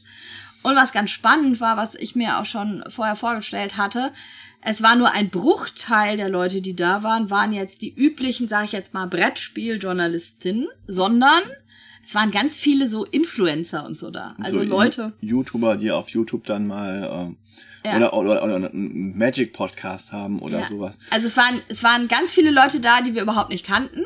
Oder Pokémon-Karten aufmachen, einfach nur. Gibt's ja in letzter Zeit ist das ja häufiger geworden, dass man irgendwie Magic-Karten oder YouTube-Booster-Packs einfach nur aufmacht und dann zeigt, was man gezogen hat und das dann. Genau. Und das war jetzt das Lokana-Event, wo man halt zum ersten Mal die deutschen Karten spielen konnte, sehen konnte, die ähm, Mitte August rauskommen. Mhm. Wir dürfen, wir haben auch eine Sperrfrist, bis wann wir drüber reden Aber dürfen. wenn diese Folge rauskommt, dann Ist ist, die die, Sperrfrist Sperrfrist vorbei. vorbei. Ähm, und wir können darüber berichten, was in dem zweiten Teil passiert ist von dieser. Genau, denn ich war beim ersten Teil und leider wurde nur geredet und wir sind nicht zum Spielen gekommen. Äh, der Björn ist dann aber geblieben, weil ähm, ich als Ju Jurymitglied, wir haben samstags abends immer einen Abendempfang ähm, für Die Nominierten. für die Autoren, Aut Autorinnen und äh, die VerlagsmitarbeiterInnen ähm, von den nominierten Spielen. Auch um so ein bisschen eine schöne Atmosphäre zu haben. Die sind immer sehr nervös und so, dass man da abends schön zusammensitzt, ein bisschen isst, ein bisschen was trinkt, sich nochmal unterhält. Und da muss ich als Gastgeberin natürlich hin. Ja. Björn äh, ist dann bei Lokana geblieben. Willkommen zu dem Teil, wo wir über Lokana reden, über das Lokana Ravensburger Event, nachdem die NDA gefallen ist und wir frei über alle Teile berichten konnten für die Leute, die nur hier hinspringen, wo ich extra die Kapitelmarker hingetan hat. Hallo. Ähm, ja, den ersten Teil, da haben wir, das war dieses Event in diesem kleinen Hotel gegenüber der Berliner Der Brettspielcon, BerlinCon? Der BerlinCon, genau. Das war, da waren wir, ähm, erstmal musste man ganz äh, lange anstehen und man musste seine große Karte, die man vorher mitbekommen hat, äh, nicht vorzeigen tatsächlich, weil man auf der Liste stand. Dann musste man die NDA unterschreiben mit einem Stift Mit einer von, Feder. von Ursula. Das war so ein Grätenstift von dieser Ja. Ursula von äh, Ariel. Ja, also ja, die haben versucht, so, Event-Charakter. dass das so, ja, Dann gab es äh, nicht alkoholische Cocktails in den Farben der Tinten. der Tinten von Lokana. Ich bin kein großer Freund von gefärbten Lebensmitteln, aber ja. Äh, es gab zum Glück auch äh, Cola. Oder sowas. Ähm, und dann haben wir gespielt und, äh, nee, wir haben nicht gespielt. Nee, wir haben erstmal ganz viel von den Designern zu hören gekriegt. Wie, wie entwickelt sich so ein Logo zum Beispiel? Ähm, die haben erzählt, wie sie die Karten getestet haben, wie sie ähm, überhaupt das ganze System ähm, von von, Lokana aufgebaut haben. wir also hatten einen deutschen äh, Grafiker, Illustrator da, der eine Zeitraffe gezeigt hat, wie er einen Aladdin gemalt hat und was man auch auf YouTube oder so mal ab, ab und an mal sieht, wenn man sich dafür interessiert. ich fand das so spannend, dass der an einer großen Karte eine Woche sitzt. Ja, wenn man das dann so machen will in der Qualität, kann ich mir das durchaus vorstellen. Und er hat von seinem Circle Moment in Live erzählt, dass das alles wieder zurückkommt, weil er schon als Kind äh, Disney-Fan war und wir wollten spielen. Und dann musstet ihr gehen. Ja, und dann wir gab's mussten dann alle Essen. gehen. Und das Essen war auch bunt. Und äh, ja, da ich, äh, dann habe ich äh, nichts gegessen und gehungert, aber es Wie, war wie Björn erzählte, wie er nichts gegessen hat auf dem Ravensburger Event. ja, Ich habe ihm dann ein Foto geschickt, was ich gerade äh, auf dem Spiel des Jahresabend gegessen habe. Ja, und dann bin ich später dahin gegangen, habe da auch lecker gegessen. Ähm, ja, aber dann, ähm, Aber es war ja liebevoll gemacht, denn das Essen war auch wieder in den Farben der Tinten. Ne? Also Ja. man muss sich halt schon überlegen, das ist ja ein Event, um das Spiel in Deutschland dann auch zu pushen und zu zeigen. Das war das erste große Lokana-Event, was nur dafür da war, weil als wir das letzte Mal was über Lokana gehört haben, war das auf der Spiel. Bei Und- der Schmidt, nee, Ravensburger Spiele-Präsentation, genau. Ne? Und hier war das jetzt das reine Lokana-Event, was natürlich dann auch für die ganzen Influencer und für coole Bilder gemacht wurde. Und dann ist so ein gefärbtes Essen, sieht natürlich einfach auch cool aus. Und dann haben wir Demodex gespielt. Demodex, ähm, das war wahrscheinlich das, was du schon auf der UK Gamescon äh, gespielt hast. Die hat man auch schon vorher schon mal gesehen. Und ähm, da stand auch hinten, die waren gedruckt, die Rückseiten waren gedruckt mit Demo-Deck. Und ja, da hat man einfach so ein, so ein 10-Punkte-Spiel gespielt. Aha. Hat man Wir einfach wollten sein- nicht so lange aufnehmen. ja, ja. Schön, dass wir jetzt hier bei einer Stunde 50 angekommen sind.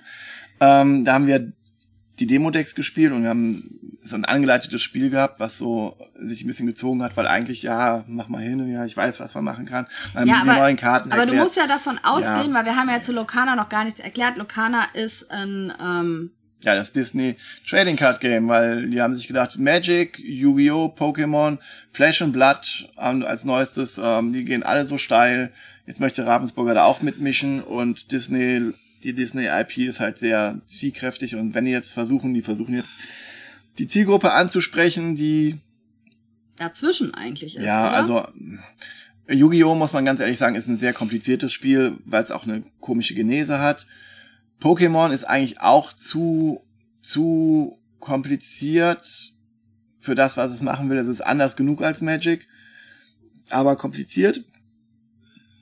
Und Lorcana ist jetzt eigentlich ein Magic in einfach mit ganz vielen Dingen, die weggelassen wurde und Genau, und das bedeutet, die Leute, die Magic spielen oder andere Trading Card Games, die kommen natürlich sehr schnell rein, aber das war jetzt ja ein Event auch für Leute wie zum Beispiel mich, Mhm.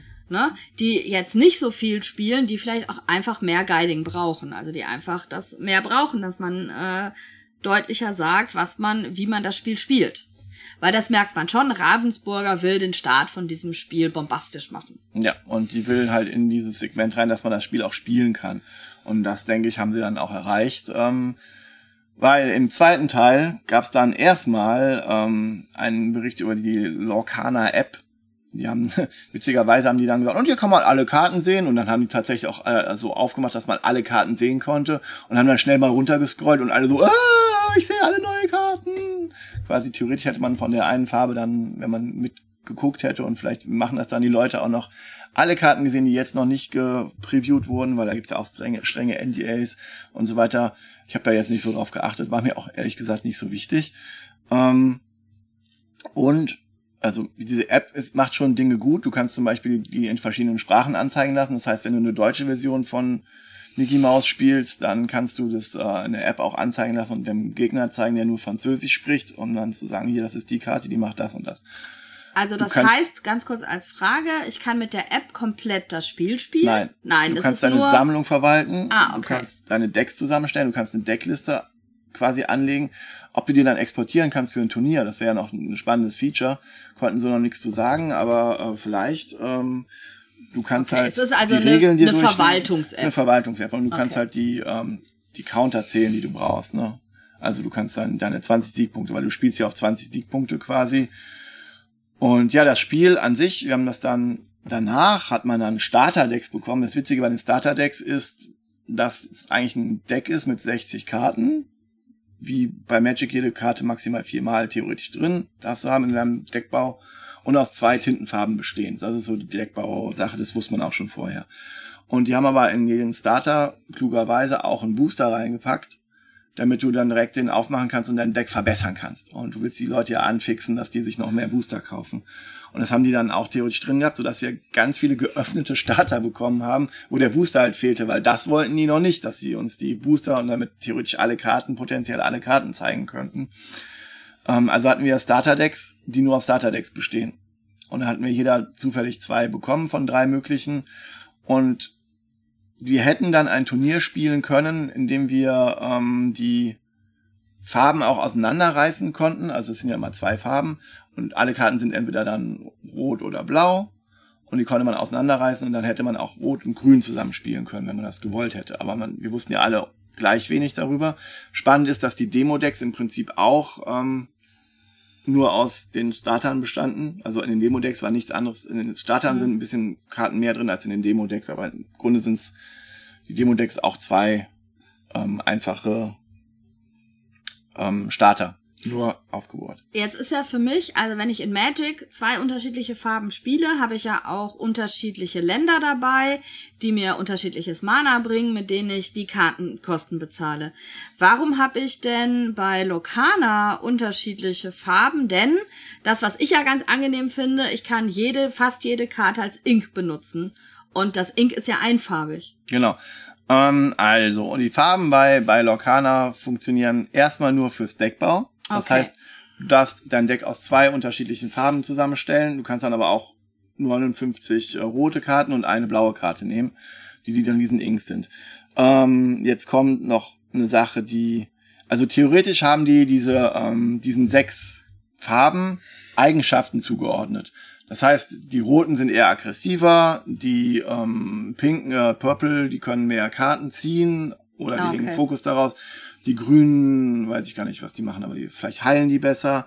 Und die die grauen, äh, die Steel Ink, die buffen sich selber besser Mhm. und so. Also die haben alle so ein, so ein, so ein, Feld, was sich theoretisch auch ein bisschen überschneidet, aber theoretisch hat jede Farbe so ihre Nische, dass sie das zusammen machen können. Jetzt könnte man natürlich meinen, okay, so eine Elsa, die ist dann welche Farbe und wo gibt's die? Und die haben sich dann für den einfachen Weg entschieden, dass wenn das langlebiger sein soll, man sowieso irgendwann machen würde.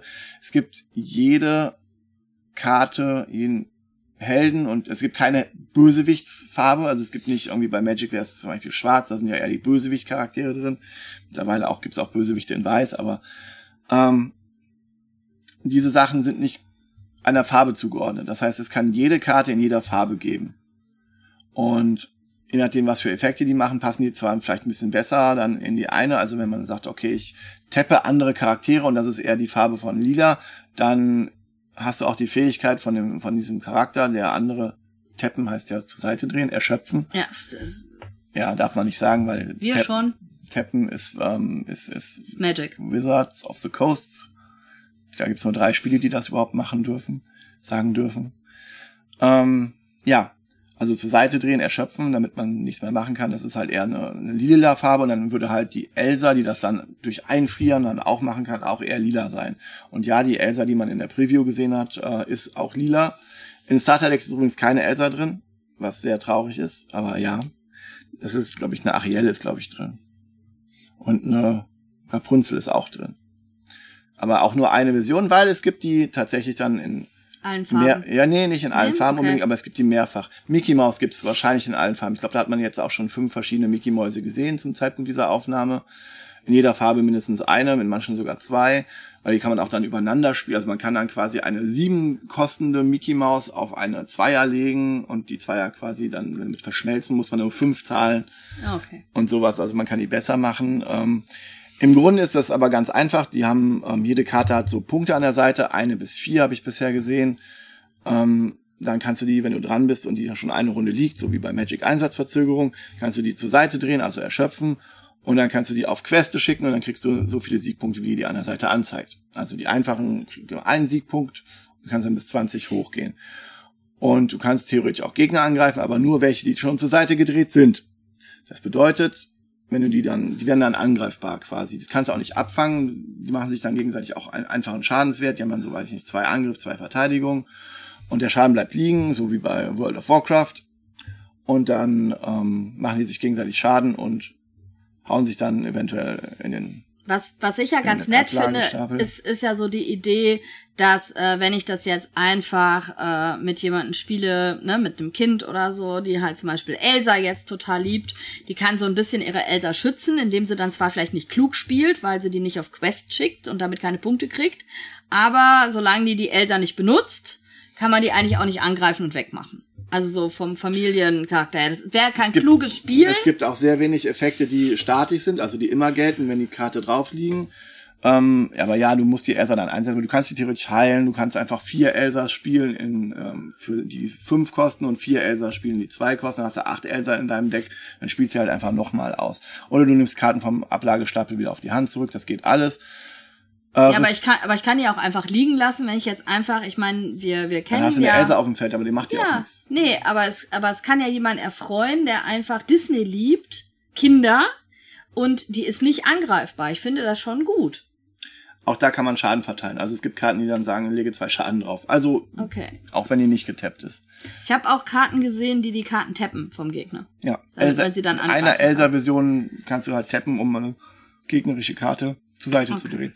Ähm, noch die Ressourcen, was auch so ähm, als toll bezeichnet wird. Du kannst jede Karte legst du verdeckt als Ressource, fast jede Karte. Es gibt einige, darfst es nicht, aber die meisten Karten darfst du verdeckt als Ressource legen. Die gilt dann für alle anderen einfach als Karte, die du dann auch zur Seite drehst und dann damit bezahlst, genau, als Tinte. Das ist ja so, die haben auch eine, eine wilde Geschichte darüber, dass wir Luminari sind und die dann so Tinte äh, verwenden, um ich, Abbilder von den Originalcharakteren in ihrer Geschichte zu erschaffen und so weiter. Also es ist alles ein bisschen in eine Story eingebettet, warum wir dann jeder zwei Elsa ähm, spielen können und so. Aber ja, äh, ja, nette Geschichte drumherum, warum das funktioniert, vom, vom Lore her. An sich ähm, hauen wir uns auf die Schnauze mit äh, Disney-Charakteren. Und es ist auch so einfach, dass ich nicht interagieren kann im gegnerischen Zug. Also bei Magic könnte ich ja immer mal was im gegnerischen Zug machen, durch schnelle Zauber, durch Instants oder durch äh, Count Gegenzauber. Das funktioniert ja alles nicht. Du kannst nur in deiner Runde was spielen. Ah, okay. Also das ist auch einfacher gehalten dann. Und du kannst halt, wie gesagt, jede Karte verdeckt als Ink spielen. Das ist aber auch eine Sache, die gab es schon zum Beispiel bei dem World of Warcraft Training Card Game. Da konntest du das auch machen. Also es ist jetzt nicht so was super Innovatives. Aber es macht natürlich diese Aber die Sachen, Verbindung von allem bringt doch jetzt schon ein familienfreundliches Trading Card Game raus, oder nicht? ich finde schon, dass es ähm, es hat sehr einfache Regeln. Die Karten machen nicht viel Neues, was man so, du kannst mal ähm, für spezielle Effekte kannst du halt Songs karten, das ist noch das Witzige. Es gibt Gegenstände, es gibt Songs, es gibt Aktionskarten und es gibt Charaktere. Und die Songkarten sind eigentlich auch nur Actionkarten, die man aber durch Tappen von einem Singer, der gleich äh, viel kostet oder weniger äh, oder mehr, ähm, dann ausspielen kann. Und dann gibt es Karten, die sind dann besonders gute Singer oder eine, eine Ariel an Land, die kann dann von, vom, vom Lore her halt nicht singen, ne, weil die ist ja stumm in dem Film. Die darf dann gar nicht singen. Und dann kannst du halt diese Effekte auch für die Singkosten spielen, was heißt tappen. Äh, ansonsten versucht man halt die von dem Gegner zu stören, die Lore-Karten, die, die, die Quests machen und wer als erst 20 hat, hat gewonnen. Es gibt ein paar Effekte wie, dass jeder eins abgeben muss, einen, einen Quest mal, also einen Siegpunkt abgeben muss, aber die sind dann auch nicht so stark, dass man das nicht auslaufen könnte. Es gibt Direktschaden, es gibt ähm, Heilen, es gibt alles mögliche. Karten, die muss man zuerst wegmachen, wenn die angreifbar sind, weil die halt so Bodyguard-Funktion haben. Es gibt Rush, da kannst du sofort Gegner angreifen, wenn die ins Spiel kommen, anstatt die eine Zeit Verzögerung zu haben. An sich ist es 60 Karten mit jeder viermal drin, ziemlich genau wie Magic. Erinnert mich so ein bisschen an Magic an ganz, ganz früher und ganz, ganz simpel, weil du hast halt auch sehr viele Karten, die sind einfach nur kosten eine Ressource zum Ausspielen und sind dann 2-2 und machen Questen 1. Also so ohne Spezialfähigkeiten. Es gibt ganz viele Karten ohne Spezialfähigkeiten. Das sind so, es gibt heute kaum noch neue Karten von Magic, die nicht irgendeine Spezialfähigkeit hätten, zumindest ein Keyword oder irgendwas so. Und das ist hier ganz, ganz wenig. Also du hast ganz sehr viele Karten, die sind einfach nur, man würde die in Magic Vanilla nennen, also die haben nichts Besonderes. Ja, aber das ist doch, also Ja. wenn ich ein, also das Disney-Thema Ja. ist ja schon eher ein Familienthema. Ja. Und dementsprechend habe ich doch hier eine einfachere Form, weil es kommt nicht drauf an, wie viele Länder ich auf der Hand habe wie bei Magic und Nee, die nee. richtigen, sondern ich kann fast jede Karte immer pro Zug als Ink ausspielen, weil Ja. das ist ja auch gleich, ich mal eine Karte für Ink ausspielen kann. Also ich habe jetzt ja nicht viel äh, Disney Locana gespielt. Ich bin gespannt, was daraus wird. Ich bin nicht wirklich die Zielgruppe, weil ich nicht wirklich die Trading Card Gruppe bin und auch nicht die Disney Gruppe. Ich denke, die Fünfjährige kann das spielen, auch wenn sie noch nicht lesen kann. Diese Kinder prägen sich sowas ein und Zahlen Ja. können sie lesen. Und die können dann mit ins Spielen und was passiert, es passiert was. Also man kann es theoretisch spielen, ohne es zu lesen, wenn sich die Kinder dann die Karten einprägen oder die dann immer sagen, was die machen. Ähm, die können dann auch einigermaßen mit Strategie spielen, ja. Zumindest Vielspielerkinder sowieso. Man kann ein bisschen, man kann halt Disney-Figuren spielen. Okay, ja. Und wer, es gibt unglaublich viele Menschen, die äh, Disney total verehren. Und diese, du kriegst halt, du kriegst halt die Kinder, die jetzt Disney-Filme und Serien gucken. Du kriegst auch die Leute, die früher, die, die, die dieses nostalgische Gefühl an Disney haben. Und du kriegst vielleicht sogar die Oma, die dann sagt, ah, ich habe auch immer schon Dornröschen und hier ist Aurora, die Dornröschen von Disney. Die ist auch dabei, ach ja, schön. Und das sind wenig genug Karten. Das ist, wahrscheinlich ist Romy komplizierter als äh, Disney Locana. Insofern, ja, gibst dir ein Deck und kannst mit allen spielen. Wird funktionieren. Es gibt Glitzerkarten zum Sammeln, in jedem Booster eine. Das ist auch nett. Die Karten sind, die Booster Packs sind noch nicht so hoch gepreist wie bei Magic gerade. Bei Magic geht's gerade total wild ab. Ähm, ist die Frage, wie schnell die dann andere Welten reinholen. Theoretisch hat Disney ja auch die Star Wars Rechte und die Marvel Rechte. Also, bevor denen gar nichts mehr einfällt, ja, dann werden sie ihre eigene Lore brechen und wahrscheinlich, ja, dann kannst du Luke Skywalker gegen Captain America und äh, Rapunzel mit der Bratpfanne eins überziehen können. Irgendwann in der Zukunft, bevor denen gar nichts mehr einfällt, werden die auch die Kuh melken, aber erstmal haben sie nur die klassischen Disney-Sachen. Pixar ist wahrscheinlich noch das erste, was die dann noch mit dazu nehmen Weil können. es ja doch, also es ist ja schon als Familienspiel angelegt. Ja, Also das ist ganz klar. Und wir sind gespannt. Wir können ja schon ein bisschen spielen. Wie gesagt, Mitte August kommen dann die ähm, Decks raus, dann kann man das kaufen.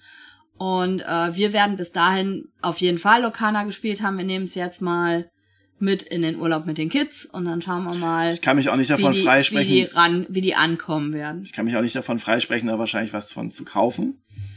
Ähm, Wie gesagt, wir brauchen eine Elsa. wahrscheinlich finde ich auch.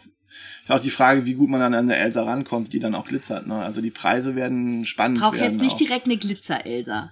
Weiß ich nicht. Willst du nicht alles glitzernd haben? Nein. Ist die Frage, ob nur die Rares glitzern oder auch die Commons Uncommons. Ich habe keine Ahnung. Also auch wir wissen ja noch ganz wenig. Ne? Wir haben jetzt halt ein bisschen Vorwissen, äh, weil wir halt die Decks schon da haben und Aber- das schon mal spielen können ein bisschen. Ich habe ja auch, ich habe ein bisschen schon gespielt. Ähm, für mich sind Punkte, die ich bei Magic nicht so gut finde, sind für mich persönlich bei Disney Locana besser, weil aber auch Disney ähm, Magic ein altes System hat. Wir wissen ja nicht, wie Magic aussehen würde, wenn sie es heute rausbringen würden. Ich habe das mit jemandem gespielt, äh, lustigerweise, und der meinte, also ein erwachsener Mann, und er meinte, ich habe, äh, ich habe keine Emotionen damit. Also er spielt das und das kann man so runterspielen mechanisch, aber wenn du nicht mit den Figuren und so drin Ja. bist, was natürlich Kinder wahrscheinlich eher können oder Ja. Aber, aber, Aber ja. genau aus dem Grund habe ich ja gesagt, weißt du, wenn, wenn äh, die eine Elsa im Deck ist, weil man sie hat und man will sie schützen, weil man Elsa so liebt, hat das Kind in diesem Spiel die Chance, auch wenn es nicht klug ist, so zu spielen. Wenn ich den Nein, hast Charakter du nicht, weil du kannst immer noch zwei Schaden drauflegen mit einer anderen Karte. ja, aber dann kann, dann heilig. Es ist, Ja, es ist trotzdem anders, als wenn ich, weil rein theoretisch kann ich nur Sachen angreifen, die äh, benutzt wurden. Es gibt eine Karte, fünf äh, Ressourcen ausgeben und zerstöre eine Kreatur. Ja, Ja, ist so. Ich Ja, nein, natürlich, du kannst natürlich. deine Elsa nicht schützen. Du kannst sie nicht schützen. Du musst noch eine spielen und noch eine. Papa, kauf mir noch eine Elsa. Die eine wird immer zerschossen. Aber ich glaube, man kann in zwei Farben zumindest halb Avondale darstellen. Ich, Olaf ist pink, Elsa ist pink, äh, Entschuldigung, lila, lila, Am- Amber? Was ist das? Also Tintenfarbe. du, du bist der Lokana-Spezialist. Äh, ich glaube bei auch die, die Anna ist pink. Christoph ist, glaube ich, eine andere Farbe. Okay. Den einen Christoph, den ich gesehen habe. Aber vielleicht gibt's auch einen pinken Christoph. Ja. Wir werden das sehen. Also wir werden auf jeden Fall Lokana spielen und dann äh, werden wir mal sehen, was wir dann darüber berichten werden, wenn wir es mehr gespielt haben. Jetzt sind ja alles eher Demo-Runden und äh, Ersteindrücke zu Lokana. Seit zwei, ungefähr zwei Jahren kann man beim Magic auch Herr der Ringe Gandalf gegen Stranger Things 11 gegen Warhammer Space Marine gegen alles in einem Deck haben und gegen Dr. Who bald antreten lassen. Es ist äh, gerade wild, was da passiert. Und Street Fighter gibt's auch von von von My Little Pony gab's schon vorher. Es gibt gerade äh, bei Magic, die machen gerade kollidieren alle Welten zusammen und du wirst irgendwann alles in Magic spielen können. Das ist äh, sehr verrückt. Ich mag's total, aber ich kann verstehen, wenn die dann sagen, oh, mein altes Magic.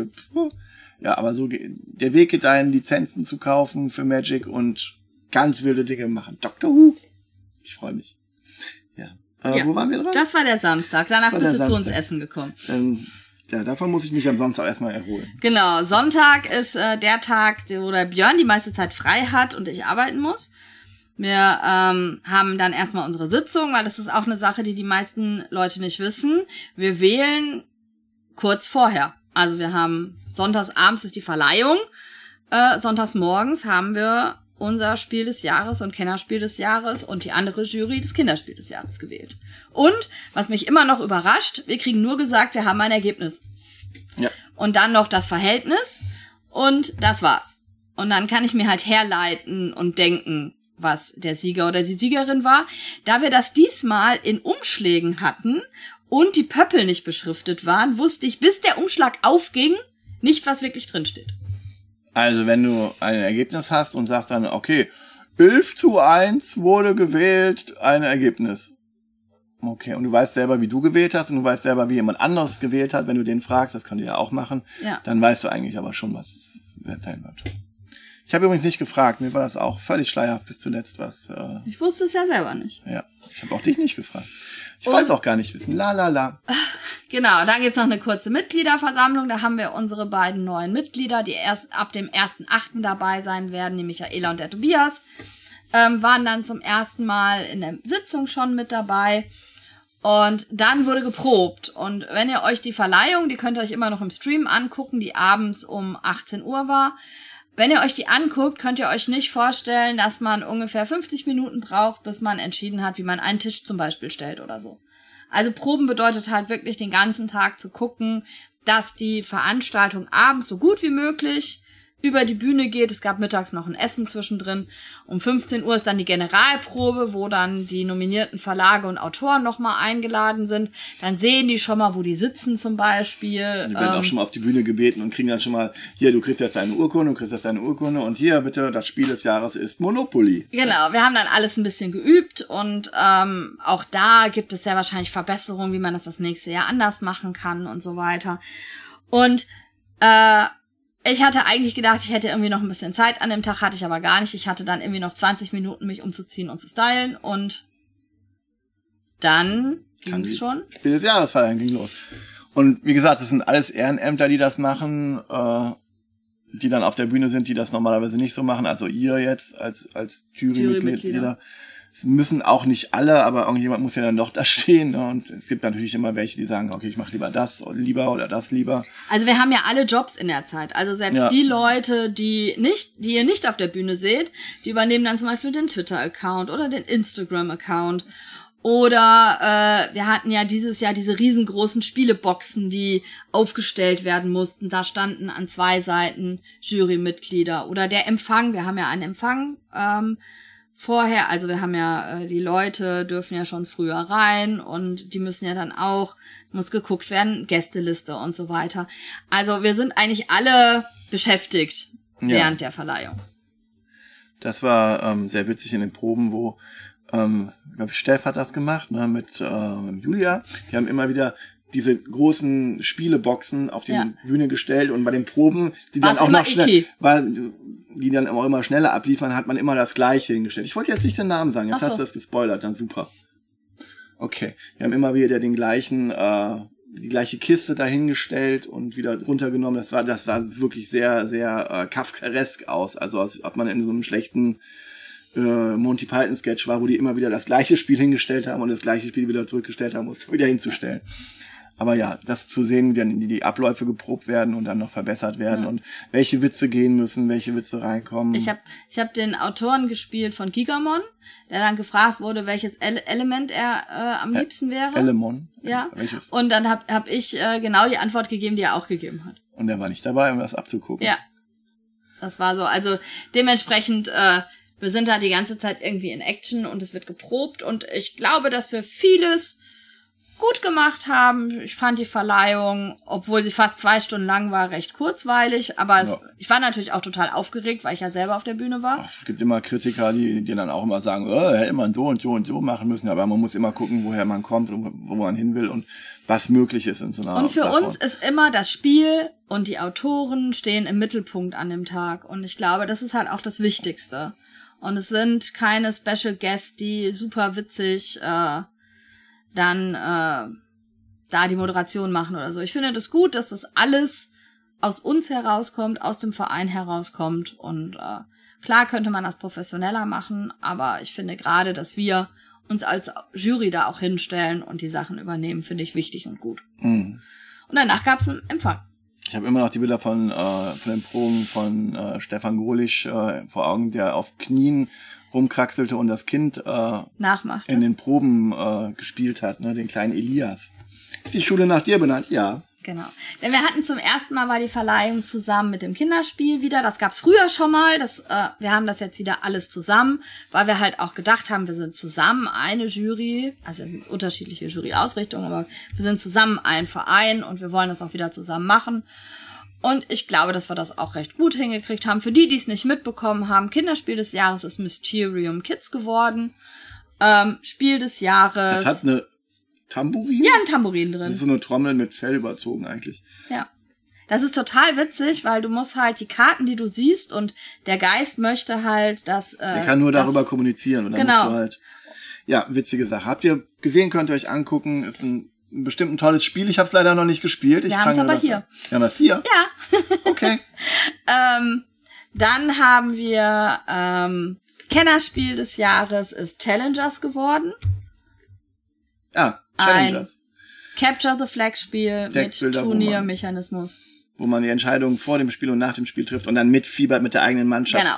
Könnte- dann es im Gegensatz zur Bundesliga auch spannend wird. Könnt ihr unsere Folge zuhören. Und Spiel des Jahres ist Dorfromantik geworden. Und für mich der Hammer waren jeweils die Reaktionen der Autoren. Also ähm, Challengers, die Autoren, die waren so glücklich, die haben nicht mehr aufhören können zu weinen. Also da wäre man, ich mit meinem äh, mütterlichen Instinkt wäre am liebsten hingegangen, hätte die ganze Zeit getröstet. Und Dorfromantik, auch der Michael Palm und der Lukas Zach, die haben sich so gefreut. Ähm, das habe ich so extrem noch nicht erlebt in den anderen zwei Jahren. Ja.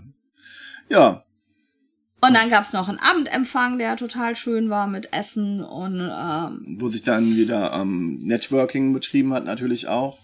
Denn äh, ich habe eine große Ankündigung, die berühmten Chaosbären, da wird wieder was kommen und keiner wird ahnen können, wie gut das wird und es wird seriös werden. Ich bin selber gespannt, was da kommt. Ich weiß zwar ein bisschen mehr als ihr, aber Ja, die Chaosbären. die Chaosbären werden wieder lange anfangen. unterschätzt, immer unterschätzt, aber sind nie verschwunden und nie weg gewesen. Ja. Und kommen härter als jemals zuvor. Was sagst du? Ja. Und auch sonst hatten wir einen schönen Abend. Ja, und montags gab es da noch eine Pressekonferenz. Ach ja. Ähm, und also sonntags war schon ARD dabei. Ähm, montags war das ZDF bei der Pressekonferenz, äh, andere Journalistinnen auch. Und nach der Pressekonferenz kamen dann aber über Telefon noch ganz, ganz viele Anfragen ähm, für noch Radiointerviews und so weiter und äh, andere Interviews.